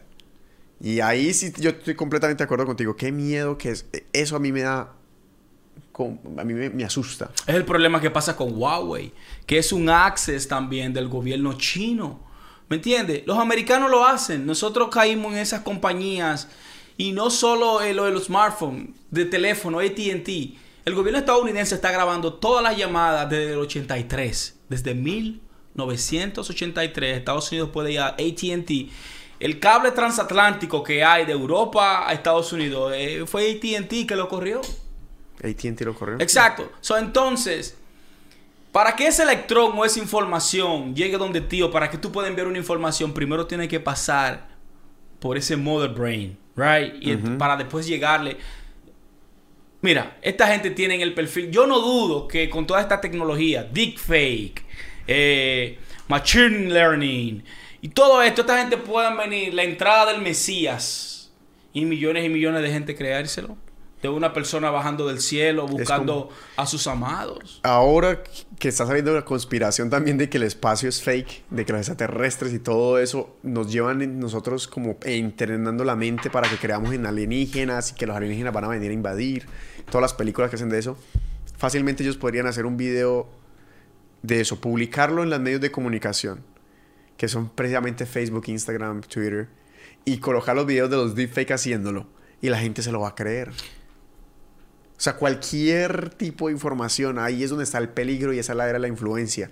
Que estas compañías manipulan por completo tus pensamientos. Esa es, esa es la palabra. En estos días yo estaba en un bloque discutiendo con una persona porque, eh, no, que los gringos eh, eh, no quieren que las personas se expandan. mira como ellos, que Huawei. Digo, mi hermano, mira, de verdad, eh, los gringos sí siempre no quieren que le cojan la delantera. Eso es cierto porque son imperios. Pero tú no puedes decir que todo es mentira.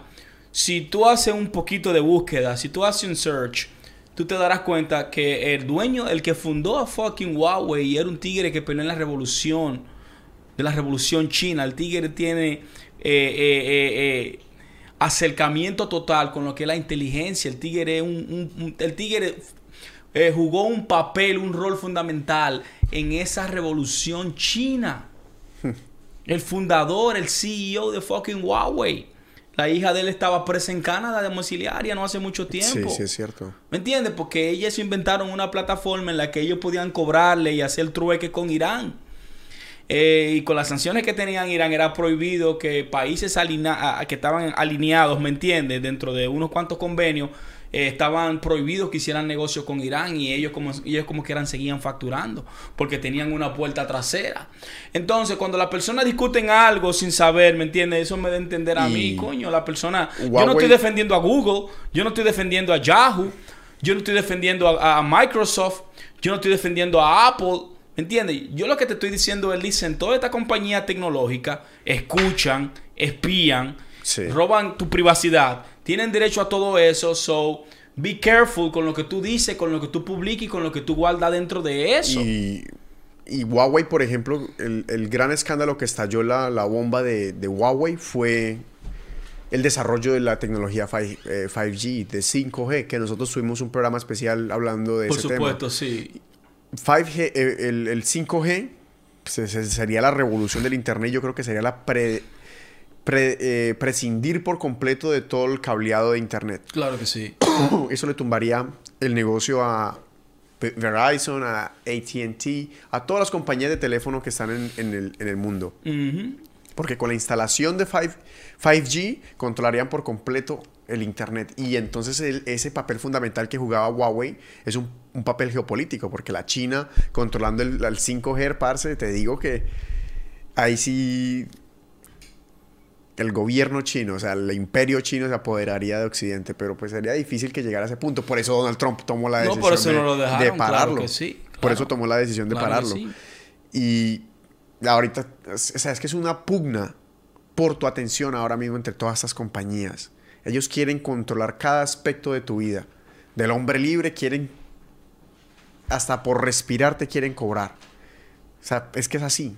Ahora todo está de manos de, todas esas grandes compañías que ahora se han dado cuenta que están en la era de la influencia y que el que esté en internet es el que va, el que va a comandar la batalla, ¿me entiendes? El que va a ser el nuevo, el nuevo imperio. Y por eso hasta Google, hablemos del, del sistema de crédito que tiene Google en la China o sea, Google lo ayudó a construir. Lo ayudó a construir. Claro que sí. ¿Por qué confiar en una compañía entonces de ese calibre? Y una compañía americana. Que ya tiene entonces lo que se conoce como el Big Brother, el gran hermano. Que entonces tienen un sistema de, reconocimiento facial que básicamente saben quién eres tú, te dan un crédito. Te dicen, ah, no, esta persona es de 1 a 10, es un 7.5. Y un 7.5 puede, puede comprar casa, puede comprar, eh, alquilar un apartamento en ciertos barrios y comprar ciertos carros. Puede viajar. Eso me parece a mí sacado de una película o de un capítulo de Black Mirror. Coño, man. ¿Cómo es posible que le, me puedan poner a mí... El Estado. Un código. El Estado. ¿Mm? Por eso no se puede confiar en el Estado. Cuando yo oigo personas discutiendo, no, que los rusos, que los chinos, que los americanos, get the fuck out of here, you fucking idiot. El Estado miente en todas las lenguas. Claro. Get the fuck out of here, you fucking yeah, you fucking idiot. que, no, que los rusos, que los chinos, que los... Que, que, que, no, mi hermano, get the fuck... Esa vaina se oye como tan mediocre. ¿Me entiendes? Vamos a desarrollar a nuestro pueblo. Vamos a propagar el mensaje de no entregar los recursos naturales de nuestras naciones. Y vamos a meter al pueblo a informarse. ¿Me entiendes? No es que esté en fucking TikTok no es que esté en fucking Facebook o en Instagram o Snapchat enseñando la nalga, la teta o que usted tiene una mala falta, una fucking falta ortográfica horrible. No. Vamos a ser celosos con los recursos naturales de nuestra tierra. El agua, el oxígeno, las plantas, el petróleo, el gas, el oro, el yeso. Ese sería un paso importantísimo. ¿Me entiendes? Los animales. Vamos a concentrarnos en eso y vamos abogar por una educación de calidad, equality education. Vamos a comenzar a hablar del átomo. Yo tengo tiempo diciéndolo hasta que nosotros en Latinoamérica no comenzamos a hablar de energía nuclear, átomo, relatividad, física cuántica, mecánica cuántica. Todavía nosotros vivimos en Latinoamérica en la física de Newton. No, y menos de ahí, menos de ahí. Yo creo que ni esa han entendido todavía. Menos no. de ahí. God damn Yo it, todavía, man. estaba, yo todavía estaba en la secundaria cuando ellos enseñaban que Plutón era un planeta. Oh my goodness. Y que el átomo era redondo. Entonces yo cogí y dije, pero ¿cómo así que Plutón es un planeta si ya lo des- descontinuaron? Entonces, como había una persona que decía que primero se mueve un cementerio de sitio que una universidad o un colegio cambiar su proceder. Oh my God. Y cosa que, que- que es completamente cierta. Y ahí es donde entramos quizá en un poquito profundo en el tema de, de lo que es realmente el manejo de la información, porque nosotros con Google y con todas estas tecnologías tenemos un acceso a la información como nunca antes la, la humanidad lo había tenido. Nosotros a través de, estos, de, de Google podemos aprender a hablar idiomas, podemos aprender a hablar ruso, alemán, francés, el, you name it. El idioma que tú quieras puedes aprender a hablar. El instrumento que tú quieras lo puedes aprender a tocar. El libro que tú quieras te lo puedes descargar. Básicamente es un acceso a la información amplio. Pero ¿por qué la gente entonces se pone a compartir el video del tipo que, que está haciendo el mecánico? Y ¡pum! Le estalla, le estalla la silla y sale así volando. The way, that shit is funny. No, no, chistoso. Entonces parece... No sé, es chistoso. No, ya lo han hecho a varios. No, yo, oh, ma- eh, yo, eh, yo, eh, de, Está- de verdad, como- yo, yo entro a Facebook por memes. I'm looking for memes. Entonces, está, eh, está el tipo eh, el que me causa mi gracia, que el que dice, hay 30 camiones delante de mí. La cosa es que nosotros, nosotros estamos ahora, parce, como que el sistema límbico. ¿Sabes cuál es el que me gusta a mí? Uno de un policía que se está grabando en una, en una manifestación y le dan un blosazo. ¡Ay, ¡Pum! el colombiano! ¡Hijo de ¡De puta! puta! o si no, que dice. o si- ¿Y cómo que dice el tigre, el grandote que sale del carro? Ah, el de... Ese hijo de puta mide como 30 30 metros. metros. Ah, chistoso. ¡Ah! ¡Hijo de puta! El tigre Tigre mide como como- 30 metros.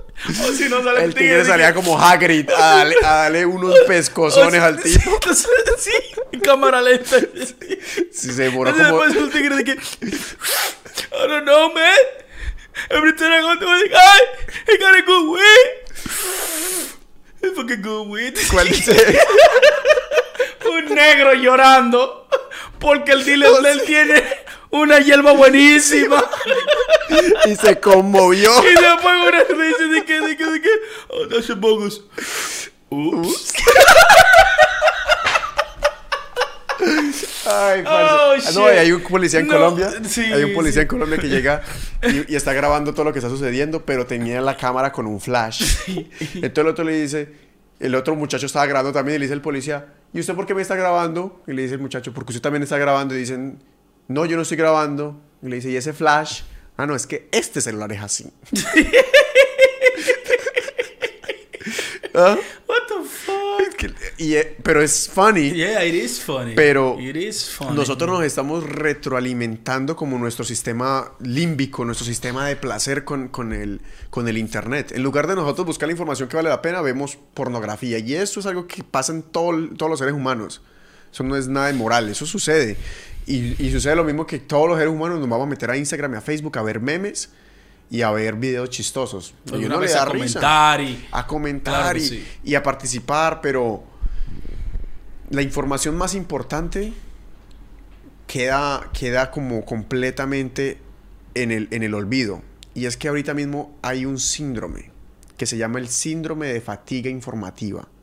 Este síndrome lo, lo introdujo un psicólogo británico que se llama David Lewis. Imagínate, lo introdujo en el 1996. Y él aseguraba que ese síndrome de fatiga informativa solamente le afectaba a los trabajadores que tenían que procesar mucha información. ¿Qué es el síndrome de fatiga informativa? Que cuando tú obtienes tanta información en, tan, en poca cantidad de tiempo, empiezas a desarrollar, a desarrollar síntomas de ansiedad, depresiones crónicas, déficit de atención y capacidad de analizar, de analizar un tema. Y casualmente eso fue en el 96.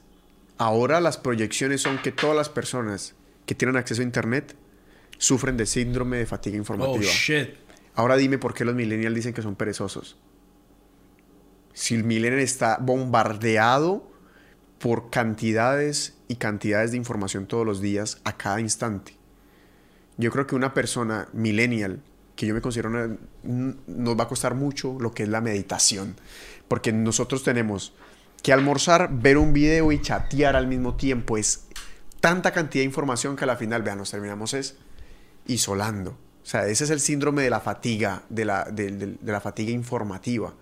Y dime si no hace parte de la vida de todos nosotros. Entonces, ¿por qué juzgar si es un- una consecuencia de esta revolución informática, de esta, como tú dices, la cuarta revolución industrial que nosotros estamos ahorita, que la estamos ahorita viviendo? Bueno, en esta semana, eh, Sabiduría Sinárquica propagó lo que es eh, la primera computadora cuántica eh, que Google está mostrando al mundo.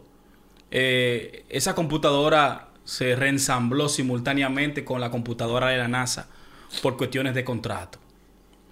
Y creo que tiene cuánto, 60 qubits. No, rec- tiene, tiene, en realidad son, si mal no recuerdo, debe tener algo así como 53, porque ellos tienen 54, pero eh, todas las computadoras cuánticas del mundo nomás usan 53. Ok. Entonces, eh, Bueno, porque IBM tiene, eh, IBM tiene la de ellos con 5 qubits eh, en, Ya te voy a en- dar en el- un cloud. ya te voy a dar el dato, el dato preciso. Ok, beautiful.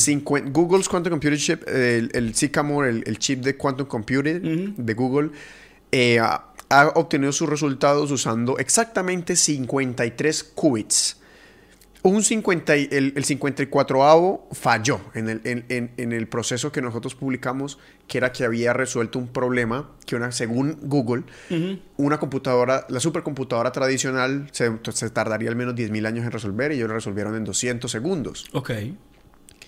Entonces, el, el problema es que este tema es difícil de capturar porque las personas en general tampoco conocen de física cuántica y es un tema que a todos nos cuesta entender. O sea, es algo que yo no he podido entender a la, a la perfección. Muy complicado, es, es- es un tema que trasciende nuestra imaginación. El tema es que hay que hacer la diferencia entre cómo funciona una compu- computadora tradicional y una computadora cuántica. No, y también podemos explicarle un poco también lo que es el concepto básico de lo que es la física cuántica y quiénes son sus protagonistas. Eh, sabemos que la física cuántica tiene varios protagonistas. Schrödinger, fucking Born, fucking Einstein, ¿me entiendes? Y Heisenberg son los protagonistas de lo que es, eh, eh, por lo menos, lo que son esas... ecuaciones de física Y cuántica. la física cuántica, hay que hacer cla- aclaraciones como el estudio de las, partículas subatómicas. Bueno, o sea, del y- electrón, del protón y el Vamos a hacerlo, vamos a decirlo bien. El- la, la física cuántica es el estudio de la realidad. Cómo opera la realidad. Es correcto. sí. ¿Entiendes? Porque ese es el resultado final que uno que se obtiene eh, cuando uno observa el comportamiento de los átomos. Y observar no significa mirar, sino es la interacción que tienen dos sistemas diferentes. Mucha gente piensa, cuando uno habla del observador o uno está observando algo, no solo, si, no solo es la persona que mira, sino con el hecho de, de dos sistemas diferentes interactúen. El mejor ejemplo de eso es el gato de Schrödinger. No sé si pronuncio bien la palabra.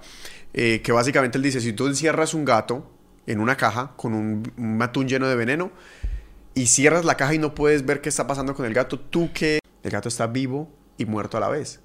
¿Cómo, cómo vamos a saber o cómo el gato va a morir o va a vivir en el momento en que nosotros abramos la caja y descubramos el resultado del gato? Ya, Entonces, eso se le llama, filosóficamente hablando, científicamente hablando, según la cuántica, superposición. superposición, claro.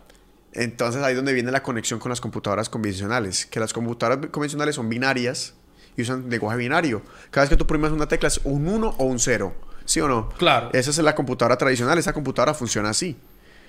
En cambio, los qubits usan la, la tecnología cuántica porque pueden ser 1 y 0 al mismo tiempo. Por eso es que la física cuántica parece es dificilísima de entender, porque como dos cosas pueden ser la misma, o sea, al mismo tiempo la misma cosa.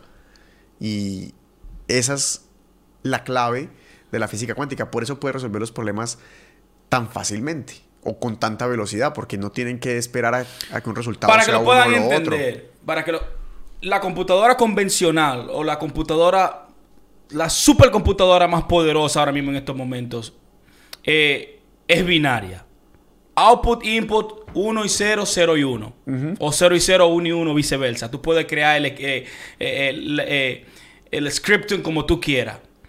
Pero una computadora cuántica que es un qubit puede ser un 1 y un 0 a la vez. Y no solo eso.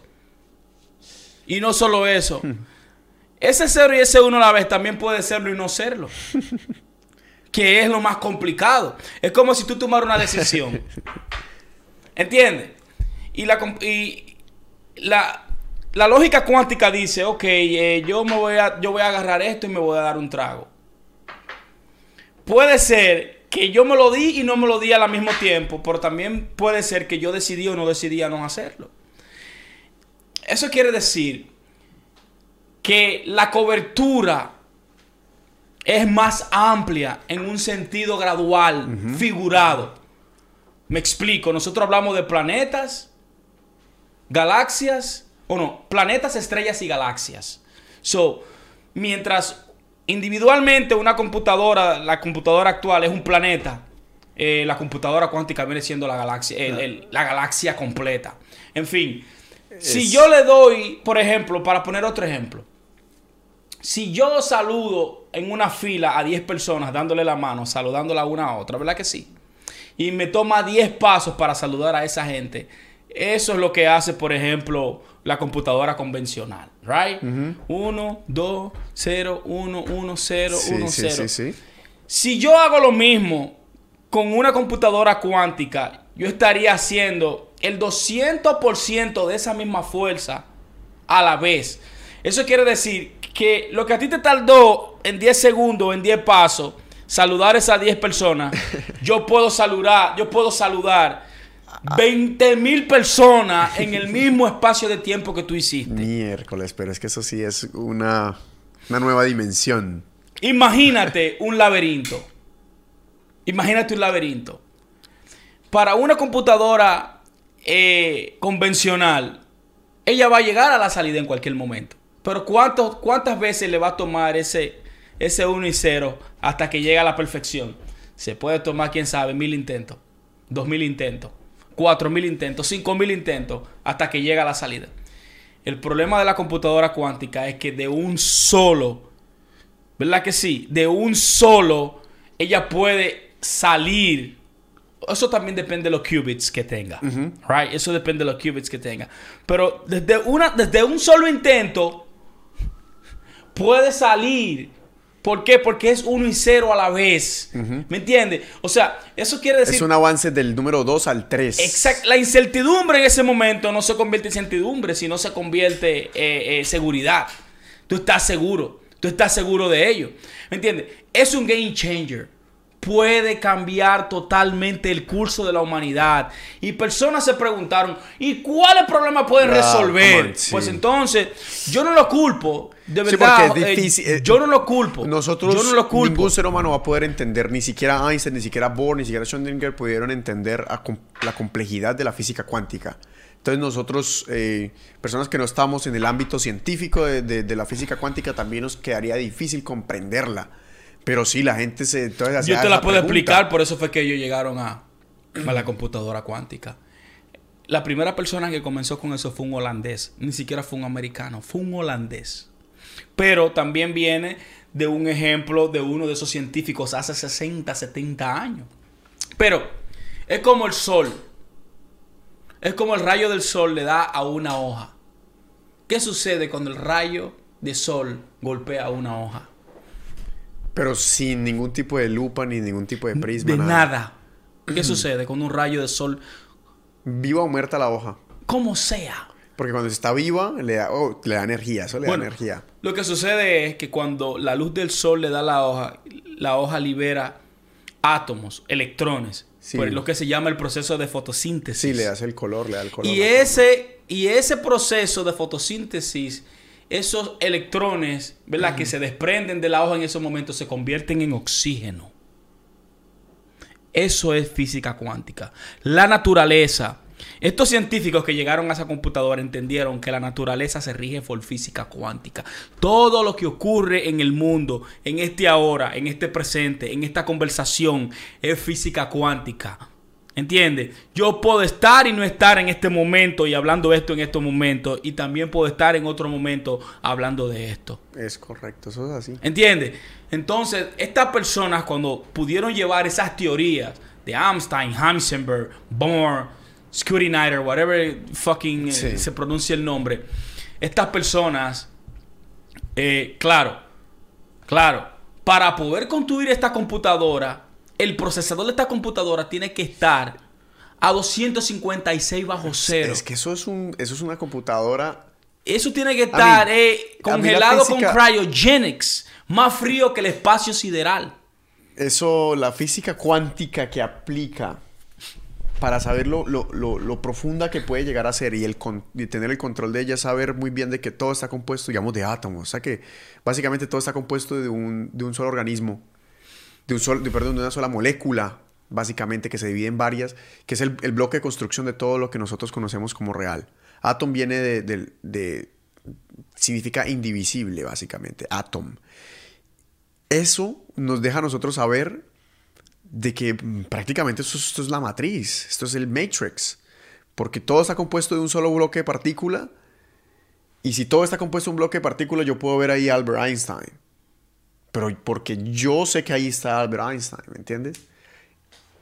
Y ahí es donde entra lo bonito de la física cuántica, que nosotros somos lo que le damos sentido a ese bloque de construcción.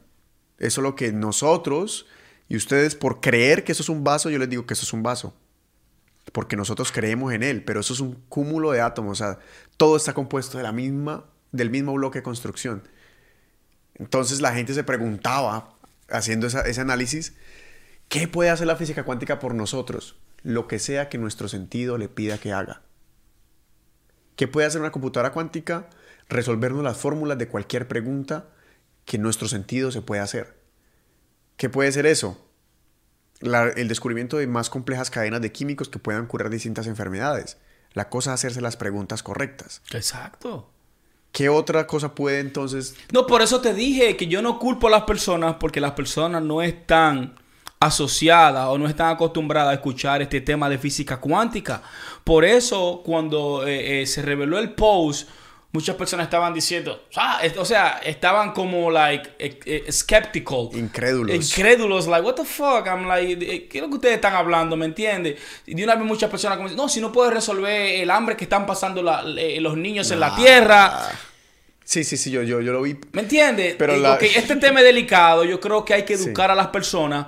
Pero usted no tiene ni idea de los cambios. Esto, sí, esto puede parar la hambruna. Esto Es que- puede parar la enfermedad. Y yo creo que la esto puede cambiar el sistema de transporte. Ya existe, la cosa Claro la- que sí. Lo ambicioso que es el ser humano Claro que, no ha que sí, claro que sí. Pero ya cuando este tec- esta tecnología esté a disposición, no habrá necesidad de tú depender de un gobierno desarrollado para tú poder desarrollar tu nación.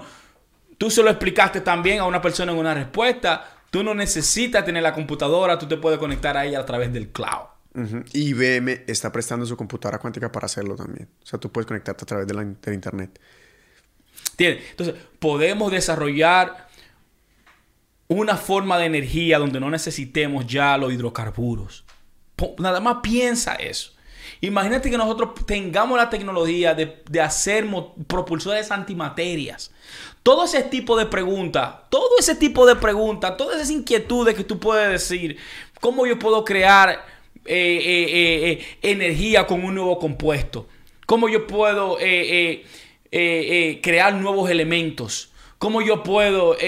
toda pregunta que tú te puedas hacer, la computadora te va a dar la respuesta. Yo traté de explicar que básicamente la cosa es el ser humano formula las preguntas, fragmenta los procesos y la computadora lo resuelve. Porque la computadora no va a hacer nada por nosotros de, de- de- de encontrarle sentido a nada, no. Todo lo que nosotros estamos viendo en base a la física cuántica es un sentido que nosotros mismos le damos. O sea que nosotros estamos usando la misma física para ir descubriendo. Tú sabes, que me, tú sabes que me da risa que una persona dijo, no, esa computadora no la va a tener, tú no la has visto lo grande que es. Digo, bueno, pues tú no te viste la primera computadora. O sea, antes de tú tener una computadora de escritorio, tú te has preguntado la primera computadora, qué tamaño tenía, esa convencional. Porque nosotros ahora la tenemos en el reloj. Nosotros ahora la tenemos en el celular. Ya, porque la persona está equivocada. La persona piensa que una computadora es un laptop. Sí, sí. La persona piensa que la computadora es el monitor. Señores, no, no es eso. La computadora no es eso. El caso es que tú tienes la computadora en el reloj, la tienes en tu celular, la tienes en tu laptop, la tienes en tu escritorio. Esta, este es el, el famoso Raspberry. Esa es una computadora que cuesta 30 dólares. Y tú puedes conectar cable HDMI a ella. Estoy viendo ahí. Eh, auxiliar. tiene RJ45. Puertos de... HDMI. Y tiene también un, módulo de Wi-Fi. Oh, este es el procesador. Este es, este es lo que le hace el, enfriamiento. O sea, nosotros hasta qué punto hemos llegado del desarrollo de, de, esas de esas tecnologías. Entonces, la gente no puede pensar que, que la, eh, quizá la computadora cuántica no la vayamos a tener como yo tengo esta laptop en la mano. Porque no va a ser necesario. Pero quizás no la tenga ahora. Pero no, no, yo te digo. No, yo te digo que, ¿sabes qué es lo, mejor de esta, de esta tecnología? Es que nosotros podemos conectarnos a ella de manera a través de la nube. O sea, si tenemos 5G, 5G, 5G, tenemos entonces, eh, ¿cómo se llama la empresa de Elon Musk otra vez? Skynet. Eh, eh, Starlink. Starlink, perdón. Skynet es, el, mother brain de Terminator. tenemos a Starlink. ¿Para qué entonces nosotros tener que tener la computadora ahí? Simplemente vamos a tener una pantalla y conectarnos a la, a la supercomputadora de nuestro barrio o a la supercomputadora central. Porque sí, tanta información. Ese, es ahora, un, es un argumento vacío, yo entiendo, porque todo eso toma su tiempo. La primera computadora, y, la persona que hizo el comentario se refería a que para, esa, para que esa computadora pueda estar ahí, necesitaba el procesador estar en, en, un, en, en, en, un, en un vacuum bajo cero a 256. De la única manera que ese procesador puede trabajar es manteniendo los electrones totalmente a esa temperatura. A esa temperatura. Pero yo lo que digo es, bueno, el ser humano, el común y el corriente, ¿para qué va a poder necesitar usar una computadora cuántica? Si, por eso mismo es que sabemos que la... Eh, iPhone siempre suelta el mismo teléfono. Básicamente lo que le mejora la cámara, pero casi que es el mismo teléfono, diría yo. No, lo importante es el software. pero nosotros lo que estamos usando es, exactamente Facebook, Instagram, Twitter. O sea, nosotros tener el potencial de una computadora cuántica puede estar al alcance de todos, pero no significa que vaya a ser estrictamente necesario, porque para las acciones que nosotros hacemos todos los días, un teléfono el que tenemos ya basta. ¿Para qué soltar tanta información a la, comunidad si ni siquiera nosotros hemos alcanzado a entender cómo funciona una computadora de esas? Claro. Y yo creo que la masa pública, esto es un tema que está avanzando a tanta velocidad que hasta las personas que son entendidas de la, de la materia de tecnología todavía no alcanzan a, entender por completo el concepto de lo que es física cuántica. Definitivamente es un game changer y es el inicio, porque eso va a seguir, va a seguir produciéndose, va a seguir evolucionando hasta el punto en que quizá pueda haber una computadora cuántica central. ¿Será Google el ganador de esa, de esa apuesta? ¿Será IBM? ¿Será la NASA? Eso es lo que. No, y, y, no dejemos atrás, los chinos tienen su computadora cuántica. Recordemos que ellos fueron los primeros en teletransportar un, creo que fue un electrón ellos, pasaron una, una imagen espacio, de 8 ¿me entiendes? y, Huawei es muy sofisticado. Huawei, los chinos tecnológicamente se desarrollaron en un abrir y cerrar de ojos. Pero yo creo que Google tiene la delantera, por eso tiene el contrato con, con el gobierno norteamericano. Y por eso también ellos anunciaron, porque esa computadora no está desde ahora, por eso yo me los hay extraño. ¿Y por qué ellos están anunciaron ahora? ¿Por qué ellos escogieron esta fecha para decir que si esa computadora, la misma imagen de la computadora, hace un, hace un año que esa imagen estaba corriendo en, en, YouTube? Sí, sí, sí. Tienes razón. Sí, hace un año esa imagen estaba. ¿Cuál, ¿Por qué ellos eligieron en estos momentos decir, oh, Google ¿Por qué comenzó a propagarse ahora en, la, en, en, en, the mainstream media? Porque en social media y esa computadora por eso nosotros tenemos un poquito de conocimiento, porque ya nosotros habíamos eh, leído de ella, aparte que nosotros también eh, nos damos la danza de los maestros de, Wooly. recomendado. Exactamente, muy recomendado ese libro.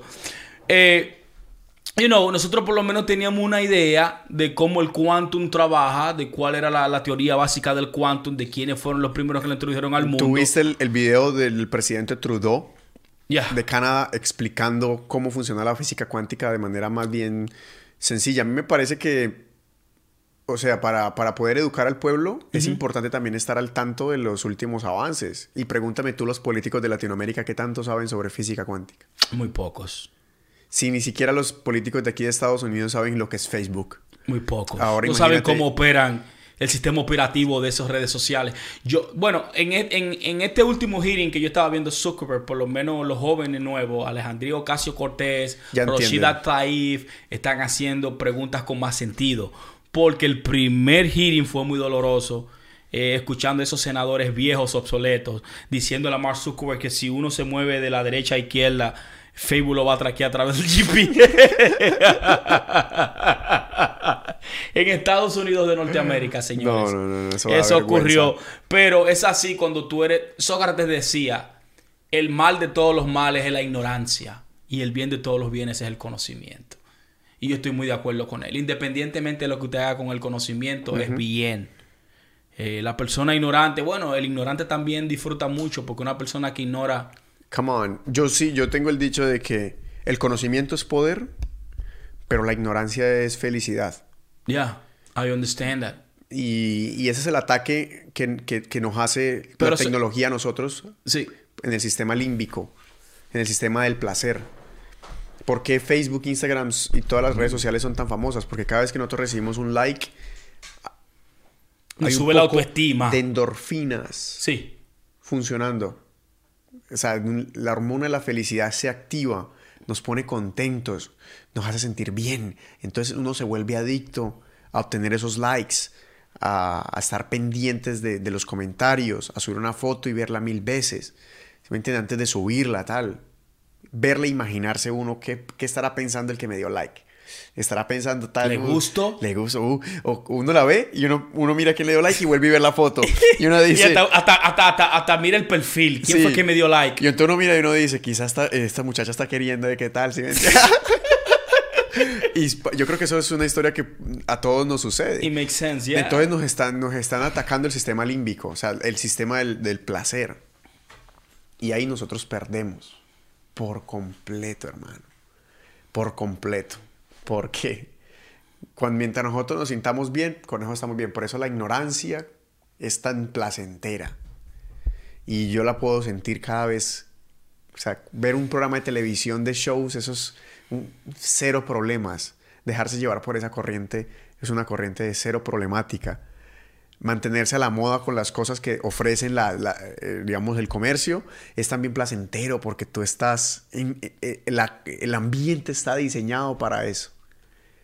Y la Por- ignorancia, por eso es felicidad. Para Por eso mí. yo insisto, por eso yo insisto, con todos estos acontecimientos y esta tecnología nueva que viene, que se avecina y la cuarta revolución industrial, eh, no le queda más remedio a, a los dueños de estas compañías de propagar el bien sobre la Tierra Mm. Para que ellos puedan establecerse en otros planetas y en otras galaxias, porque si tú no tienes personal para hacer eso, para hacer el trabajo sucio, ¿quién lo va a hacer? No todo es un trabajo de máquina, Kevin, ¿me entiendes? Porque entonces se perdería el sentido de, de- de la existencia, ¿entiendes? Pero para que las compañías puedan mudarse y puedan vender el producto, ¿me entiendes? Eh, si nosotros colonizamos a Marte, Marte no va a ser siempre rojo. Mira la propuesta que tenía Elon Musk de nuquearlo, de, de- de soltar unas cuantas bombas nucleares con Para el hielo, ¿no? con unos cuantos megatones exactos para producir atmósfera. No se sabe el resultado final. Pero si eso es así, porque si nosotros nos limitamos a ser solo una raza terrestre, en una eventual destrucción en cualquier momento, la Tierra puede destruirse por el choque de un meteorito, por la colisión de otra estrella. Hay muchas posibilidades. Yo- hay muchas posibilidades. Yo digo, y lo, lo hablamos quizá en el programa pasado, pero básicamente nosotros estamos avanzando para adelante, para atrás, para la izquierda, para la derecha, para todas partes estamos nosotros avanzando. Y nosotros estamos entonces al mismo tiempo conociendo gala- gala- galaxias distantes y grandes astros y al mismo tiempo estamos mirando las partículas subatómicas. Nosotros también podemos colonizar Marte físicamente Y mentalmente. O podemos- virtualmente, I understand that. o podemos hacer una simulación Yeah, claro que sí. y trasladarnos a ella. Agree. Y, que- Agree. y eso es lo que también pelea Elon Musk que dice, esto es una simulación, porque todo apunta que fuera así y parece que la matemática fuera el lenguaje con el cual fue programado. Sí. Y nosotros hemos descubierto a través de la física cuántica, que también es matemática, que entonces sí hay una partícula base y que hay una serie de procesos que, se, que pueden predecir el, el desarrollo completo de la, de la realidad. Yo quisiera que nosotros analizáramos la tecnología, o sea, la tecnología como el impacto que puede tener esto en la vida del ser humano. ¿En qué sentido? Que es que nosotros estamos muy contentos mandando gente a Marte, quizá vamos a mandar gente a Marte, vamos a vivir allá, vamos, pero vamos a vivir en estados en los cuales la mente humana no está acostumbrada. Te voy a decir por qué, porque nosotros llevamos viviendo en ciudades más o menos 200 años y llevamos con internet unos 30. Nuestra mente, en el sentido biológico de la palabra, y nuestro cuerpo todavía está en la sabana. Todavía está cazando mamuts, todavía está pendiente de la fiera que se le puede acercar, todavía está en el estado de alerta y resolución de problemas. De ahí, vuelvo y repito, se degeneran las enfermedades psíquicas y psicológicas que afectan a, la- a las generaciones modernas. Y de ahí que sea muy importante que nosotros creáramos una ética de la inteligencia artificial y el desarrollo tecnológico. Que ese comité ético ya existe y es- hacen parte de los más grandes profesores de las universidades hablando de la ética de la tecnología, que eso incluye también el desarrollo genético, que si un- uno puede, hasta qué punto uno puede decidir mediante la genética cómo luce su bebé o no. Esa es la ética a la que yo me gustaría llegar. Porque qué tanto impacto puede tener si solamente Instagram deprime a las personas, YouTube, Facebook, porque están viendo una realidad que no es verdad, o sea, están viendo una realidad exagerada, la cual ellos no viven, ven una persona feliz y ellos no son felices. ¿Me entiendes a lo que yo, yo Claro, estoy llegando? claro, claro. Entonces, ¿qué impacto psicológico podría tener? Yo no sé si tú te imaginas la vida en Marte, pero quizá la vida en Marte pueda ser una vida de aislamiento, de desolación. Bueno, yo creo que eh, en, en el principio no va a ser fácil porque la colonización no va a ser fácil. Eh, yo creo que los primeros habitantes de Marte no van a ir a disfrutar de Marte, van a ir a construir a Marte. Y se necesitan de personas con la capacidad de hacerlo. Yo sería un voluntario. Yo soy de la persona que me gusta moverme. Si en estos momentos a mí se me pone una propuesta de si te quieres ir para Marte, a ganar tanto dinero, a vivir allá, yo no lo pensaría, Kevin, aún dejando mi familia. Coge el atrás. dinero y se va, se va Claro que sí, aseguro mi familia aquí en la tierra y voy a hacer mi trabajo a Marte. Porque yo desde niño yo pienso y lo he sentido que soy de una raza interplanetaria, que ni siquiera pertenezco a la Tierra, sino por una razón u otra u otra vine aquí y nací en esta Tierra. Quizás salimos huyendo del otro planeta donde estábamos y emigramos a este sistema solar, ¿entiendes? Yo, Por- usted quiere que yo me vaya profundo con una idea que, que a mí me ha estado corriendo la cabeza por los Claro últimos sí, días acerca suéltela, de inteligencia artificial. suéltela, suéltela. Para mí la inteligencia artificial es definitivamente la evolución del hombre, parce.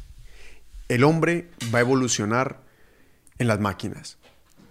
Yo, ¿a qué, a qué me refiero con esto? Y es que nosotros, la tecnología y la inteligencia artificial ya nos, sobre, so- nos gana y sobresale sobre nosotros en todos los aspectos. Son más inteligentes, pueden ser más rápidos, pueden ser mejores, pueden ser de todo. Pero hay, un, hay un varios, varias cosas que hay que tener en cuenta. Y primero son las diferencias y las similitudes entre la tecnología y nosotros. De cuando hablamos de similitudes, ¿qué puede ser? ¿Una máquina tiene vida? ¿Tú qué podrías decir? Una máquina. Si una máquina tiene vida, Bueno, vida orgánica no tendría, pero sí tiene vida eh, eléctrica y no- electromagnética. entonces Claro ahí yo, sí. yo digo, ¿qué es vida? ¿Nacer y morir? Entonces una máquina uno la desenchufa y quizá muere, ¿no? ¿Y acaso un ser humano no, tampoco no se puede desenchufar también? Sí. Entonces luego entonces hablamos de vida, pero digamos que vida no, que vida sea la decisión autónoma de tomar decisiones, digamos que vida sea eso. Si a una máquina se le programa una decisión, una toma de decisiones, la máquina va a tomar una decisión en base a la programación con la que viene. Y eso para mí es lo mismo que sucede con los animales. nosotros nos diferenciamos de los animales porque podemos tomar según decisiones fuera de nuestro instinto. Entonces, ¿qué pasa? Esas son todas las similitudes. Pero la tecnología, algo único del ser humano, es la conciencia, el saber que está vivo, parce. El saber que nosotros estamos vivos es lo único que nos hace a nosotros incluso diferente a los animales. O sea que los animales están en el mismo espectro que la tecnología, porque la tecnología viene con una programación que en los animales es un instinto, y la tecnología viene entonces con, nace y puede morirse, puede tomar decisiones igual que un animal, pero le hace falta una cosa, que es la conciencia. Entonces la conciencia se la estamos dando nosotros. Cada vez que tú escribes en Facebook, no estás, no estás escribiendo tu cuerpo, estás escribiendo tu conciencia y se está comunicando a través, conciencias comunicadas a través de la red. Y ahora viene entonces Elon Musk y nos pone el, um, el Neuralinks. El Neuralinks y nos transforma por completo en una simbiosis con la inteligencia artificial. Ya nos vamos a trasladar allá. ¿Por qué los muchachos, los jóvenes de hoy en día disfrutan más vivir dentro de una... Yo también disfruto de jugar videojuegos. Porque parece que trasladamos nuestra... Nos separamos de nuestra corporidad y caemos dentro. O sea, parece que el cuerpo fuera lo mismo que una máquina. Y yo estaba viendo ese juego simulado, el avión que tú me estabas hablando. Oh my God, I wanna fucking do it so bad, man. Dice que tú aprendes en esa cabina y tú puedes volar un volar un avión. Tú puedes fácilmente volar un avión. Entonces, los jóvenes se, se, están trasladando hacia allá. Nosotros nos estamos trasladando hacia allá. Estamos creando una identidad en Internet porque subimos fotos y tal cual como hacemos nuestra corporidad. Entonces, el ser humano podría ser fácilmente una máquina programada con unos instintos. Sexo, comer, eh, respirar, necesidades sociales. Pero lo que siempre está es ese soplo de conciencia que si nosotros dejamos de lado el cuerpo y nos pasamos a las máquinas, entonces las máquinas serían una nueva especie. Y ese para mí es el paso. El futuro es difícil de predecir, pero para mí ese es el paso de una nueva raza de los, en, los planetas. Las máquinas. Entonces, eh, ¿cuáles son las compañías eh, que están adelante en el desarrollo de esta tecnología? Estamos hablando de, Google, Microsoft, IBM. Estamos hablando de Starlink también. Está desarrollando su propio AI, su propio network. Eso es muy inteligente. Yo no quiero correr con network nadie. Yo quiero hacer mi propia, mi propia constelación. ¿Entiendes? Eh, ¿Qué te puedo decir? Yo creo que es irónico de cómo el boom del Internet eh, ha producido tanta gente con tanto dinero, con tanta idea. Porque una idea pare la otra. Y la idea principal quizás no sea esta, eh, la idea principal sea otra, pero esta es la manera en la que yo puedo hacer dinero para luego apoyar eh, la idea principal. Y eso fue lo que pasó con Elon Musk. Cada vez que yo veo y miro a lo que es, fue ese eh, de PayPal Mafia. Ese coro. ese coro cuando estaban todos ellos haciendo X.com, de PayPal, shit. PayPal Mafia, como seis tigres de ahí salieron billonarios con ideas diferentes. Uno creó Yelp, el otro creó YouTube, el otro creó, se quedó con PayPal, el otro creó Tesla, SpaceX, Boring Company, Starlink, em- Neuralink. Se, empezaron a reproducir todos esos muchachos de, del, Silicon Valley. Del Silicon Valley, ¿me entiende? Y hoy en día, eh, mira lo que tenemos hoy. Tenemos ya eh, eh, propulsores aterrizando por sí solos. Tenemos vehículos guiándose por sí solos. viene el anuncio de Google. Google a, mí, Google a mí me aterra. Google tiene demasiado poder. Google tiene que ser regulado. Estamos a tiempo. El mundo está a tiempo. Estados Unidos está a tiempo de regular Google. Google tiene demasiado poder. Y fuera de eso, la idea que, por ejemplo, tiene Bernie, Bernie Sanders de aquí a Estados Unidos, y que incluso Mark Zuckerberg apoyó esta idea, es que Mark Zuckerberg dijo, yo apoyo a Bernie en el sentido de que cómo es posible que una persona pueda tener billones de dólares. Ahí es donde empieza. La persona dice, bueno, la computadora cuántica no va a curar el hambre, pero es o sea, no cura el hambre porque la cura ya existe. El problema es que hay una persona como Jeff Bezos que tiene 150 billones de dólares en patrimonio. Wow.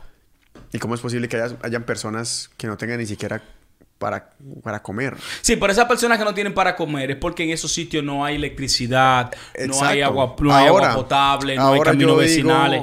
es- Eso- es- eso se va a acabar en Todo eso es por momento. política y ahí donde yo voy que es importante hacer énfasis en esa en la regulación también de esas compañías que son las compañías más poderosas del mundo. Porque ¿cómo va a ser posible que esas compañías ya estén controlando la vida, estén haciendo todos sus viajes y todavía no hayan solucionado los problemas que tenemos en la Tierra? Estoy de acuerdo contigo. Esa, esa, es Claro. la, esa es la principal preocupación mía, pero yo sé que eventualmente, como estamos hablando de estos temas, muchas personas más lo están hablando también. Claro. Y va a llegar una nueva generación de personas, de políticos, de nuevos empresarios, de nuevos pensadores que van a, van a, cambiar, van a cambiar ese curso. Y ahora quiero hacerle una pregunta. ¿Usted cree que hubo antes otra civilización en la Tierra tan avanzada como está la nuestra? ¿O usted cree que eso es una posibilidad Yo creo que sí. Demasiado No, no, remoto. yo creo que sí. Yo creo que sí. en la famosa Atlantis? Sí, ¿no? Y el diseño de las pirámides, ¿me entiendes? Con la exactitud y otras pirámides en otras culturas que no son la misma. Eh, ¿Cuál era, cuál era eh, eh, el amor? ¿Cuál era el, el- el deseo que tenían esas culturas por esas pirámides? ¿Me entiendes? Y en la manera en que las- la, la civilización antigua aprendió a cultivar y a conocer el cielo. ¿Me entiendes? Sin los recursos que tienen hoy en día si la ingeniería que tienen hoy en día, hacer este tipo de ingeniería, este tipo de... con exactitud, Kevin, yo pienso que nosotros hemos sido una civilización que se ha autodestruido a sí misma. Es Varias como veces. Sí, Mira que ah, descubrieron en, lo- en los aborígenes del Amazonas, en Sudamérica, un, un índice de ADN que machaba, que era similar y único de los aborígenes de, de Australia. fuck. Entonces se resulta que la idea de la Pangea colocaba a Australia en distintos extremos que Sudamérica. O sea que todo apuntaba a que la única forma en que ese, ese ADN se hubiera esparcido hubiese sido en un viaje transatlántico. Pero entonces los antropólogos aseguran de que no existe una civilización que haya alcanzado esos viajes antes de nosotros. Y lo que se abre la pregunta es, ¿cómo podemos saber que no? ¿Tú has visto la brecha del Atlántico, lo gigante que es? A partir de Sudamérica hasta, hasta, hasta Australia. Sí. Es gigantesca, que por allá abajo está Hawái nomás. sí, sí, y un par de islitas. ¿Qué tal que debajo Bora de ahí- Bora. ¿Qué tal que debajo de ahí puede haber algo ya enterrado? Yo, yo, yo no digo, o sea, la ciencia dice que no, hasta el momento, ¿no? Porque la ciencia siempre se reescribe. Sí. Pero yo te pregunto, si nosotros nos desapareciéramos, los seres humanos ahora mismo, ¿dónde está toda la información? O sea, la gente diría, uy, por lo menos tiene que quedar un libro, algo que nos diga a nosotros sobre, sobre esa civilización, qué tan avanzada era, un libro, algo, ¿no? Porque toda nuestra información la estamos pasando a través de rayos de electricidad, de, de electricidad. Todo está en la nube. Si la nube se llena de agua y se acaba, por ejemplo, ¿dónde vamos a ver los papeles de nuestro conocimiento si todo está en medios electromagnéticos? Usted me dijo a mí que usted estaba escribiendo un libro. Yo creo que una manera de poder eh, preservar esas historias terrestres eh, es comenzar a escribir. Ingeniero, usted también escriba su vida. Yo voy a escribir la mía también. Alguien me dijo, tú deberías de escribir todo lo que tú hasta este momento te ha pasado y no es mala idea. No es mala idea. Porque tú puedes dejar por lo menos un, un- un punto de referencia. ¿Sabes qué es más importante también? O sea, es dejar el conocimiento que uno tiene, vaciar la copa y dársela a todas las personas y, y- y a los hijos, sobre todo a las generaciones que vienen. ¿Por Sí. qué? Porque casualmente de, es- de esa, de, esa- de ese tumulto de, de según de esa civilización perdida que se encuentra en el Atlántico, que de pronto se llama Atlantis, nacieron entonces, a través de la información de voz a voz, el culto a las sabidurías. Y ahí es donde entramos en el tema religioso, que parece que fuera, esa fuera el, lo que nosotros heredamos de esa cultura antigua. ¿Por qué el mapa inter- interestelar gala- eh, maya se ve igual que los chakras de la India? Se ve igual que la cava de los judíos y se ve igual que la subida al Monte Carmelo de los cristianos, de San Juan de la Cruz. Ahí es donde lo hicieron culto, lo hicieron dogma, convirtieron esa sabiduría en una forma de culto y en una forma de venderlo, de controlar a las masas, pero quizá el, el- significado simbólico sea fuerte y es a través de él que nos hemos logrado desarrollar espiritualmente. Y esa es otra de mis preocupaciones. O sea, quizás en el futuro vamos a hacer falta de un, un poco de sentido, de un poco de metafísica, de un poco de, de creencia, no en algo más allá, sino en un poder propio que nosotros lo hemos externalizado.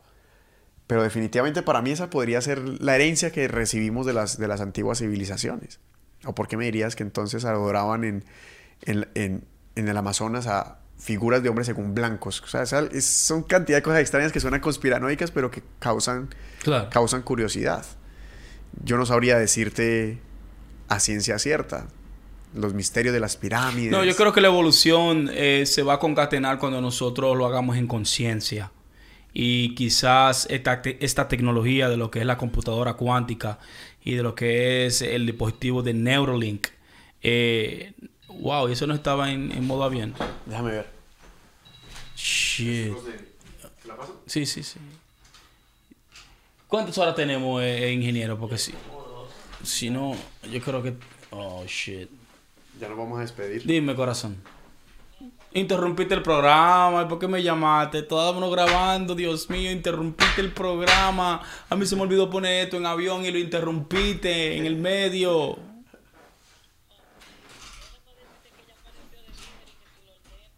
Sí, está bien, ordénalo, está bien. Sí. Dale, huye, dale. Tenemos, vea, tenemos... Pero mira, me entró como quiera. Yo estoy en modo avión. Así tienes el wifi activado. Ay, es que ya di que Ah, entró por Wi-Fi. Wi- Oh my god. Está bien. What a fucking joke, man. Espérate, yo abro el OBS. ¿Dónde está? En la primera página. ¿Solo tienen una carpeta? Ah, mire, ve. Shit, yo creo que ella no tampoco lo va a poder hacer. Vamos a despedirnos porque ella no lo va a poder hacer lo que quiere hacer y va a querer llamar otra vez. Pues sé cómo se ve. Corre un poquito la cámara para la izquierda, parce. El... Arrastra un poquito para la izquierda. Ajá. Ahí. Un poquito más. Diablo. Ahí. Eh, Sigue grabando, ¿no? A ver.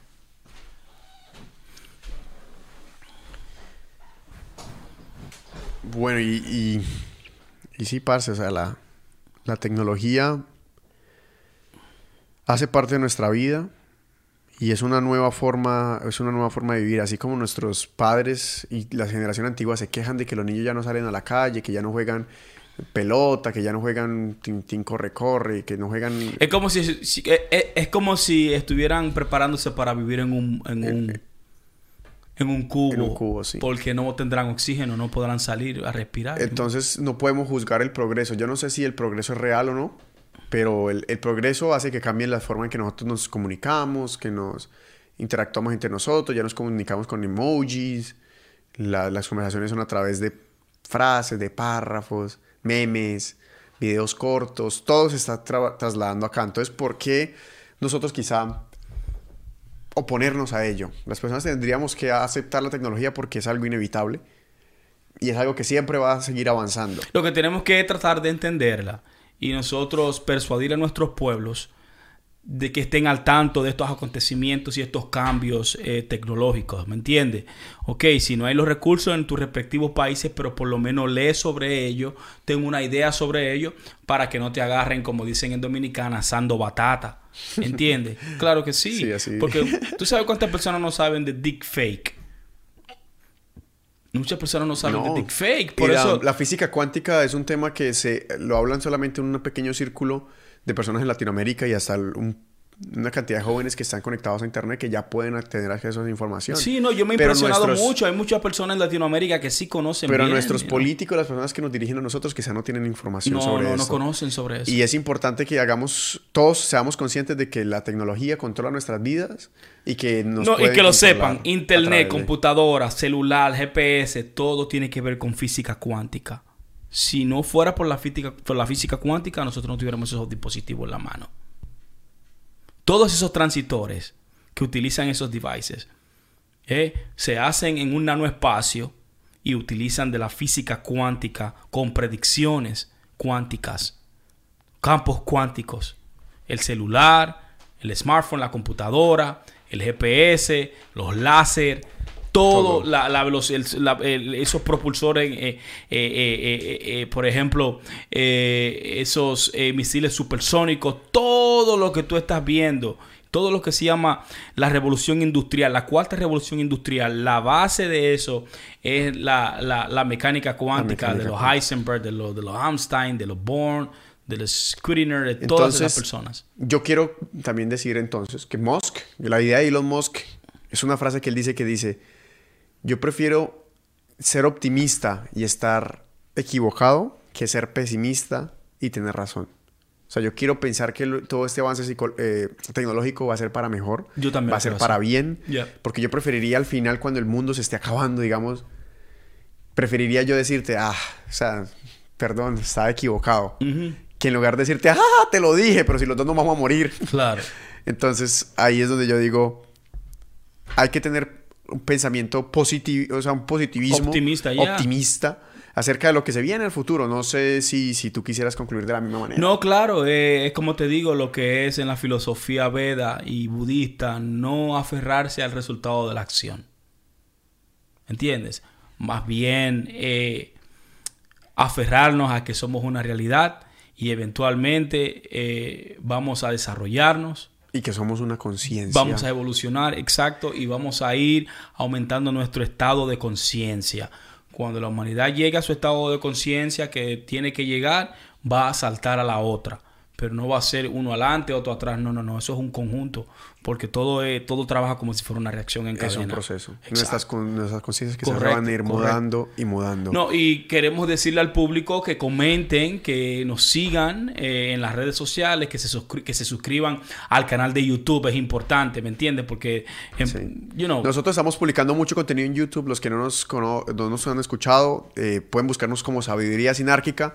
Estamos disponibles en todas las plataformas de podcast: Spotify, iTunes, TuneIn, Stitcher, Instagram. Shit. Mucha buena información en Instagram. Damn. Facebook, mucha muy buena por información supuesto, en Facebook. sí. También la rompemos en Twitter. Y en YouTube es importante que nos vean. Así que yo les agradezco muchísimo por la compañía que hicieron esta noche aquí con nosotros. Y está aquí con José Joaquín Pérez Bravo y aquí Kevin Ramírez, su servidor. Les agradecemos mucho la compañía y sabemos que a partir de este momento hay que ser conscientes el control de la tecnología. Y el cambio que viene, claro que sí. Sabiduría sinárquica. Yes, sir. Pum. Buenas noches.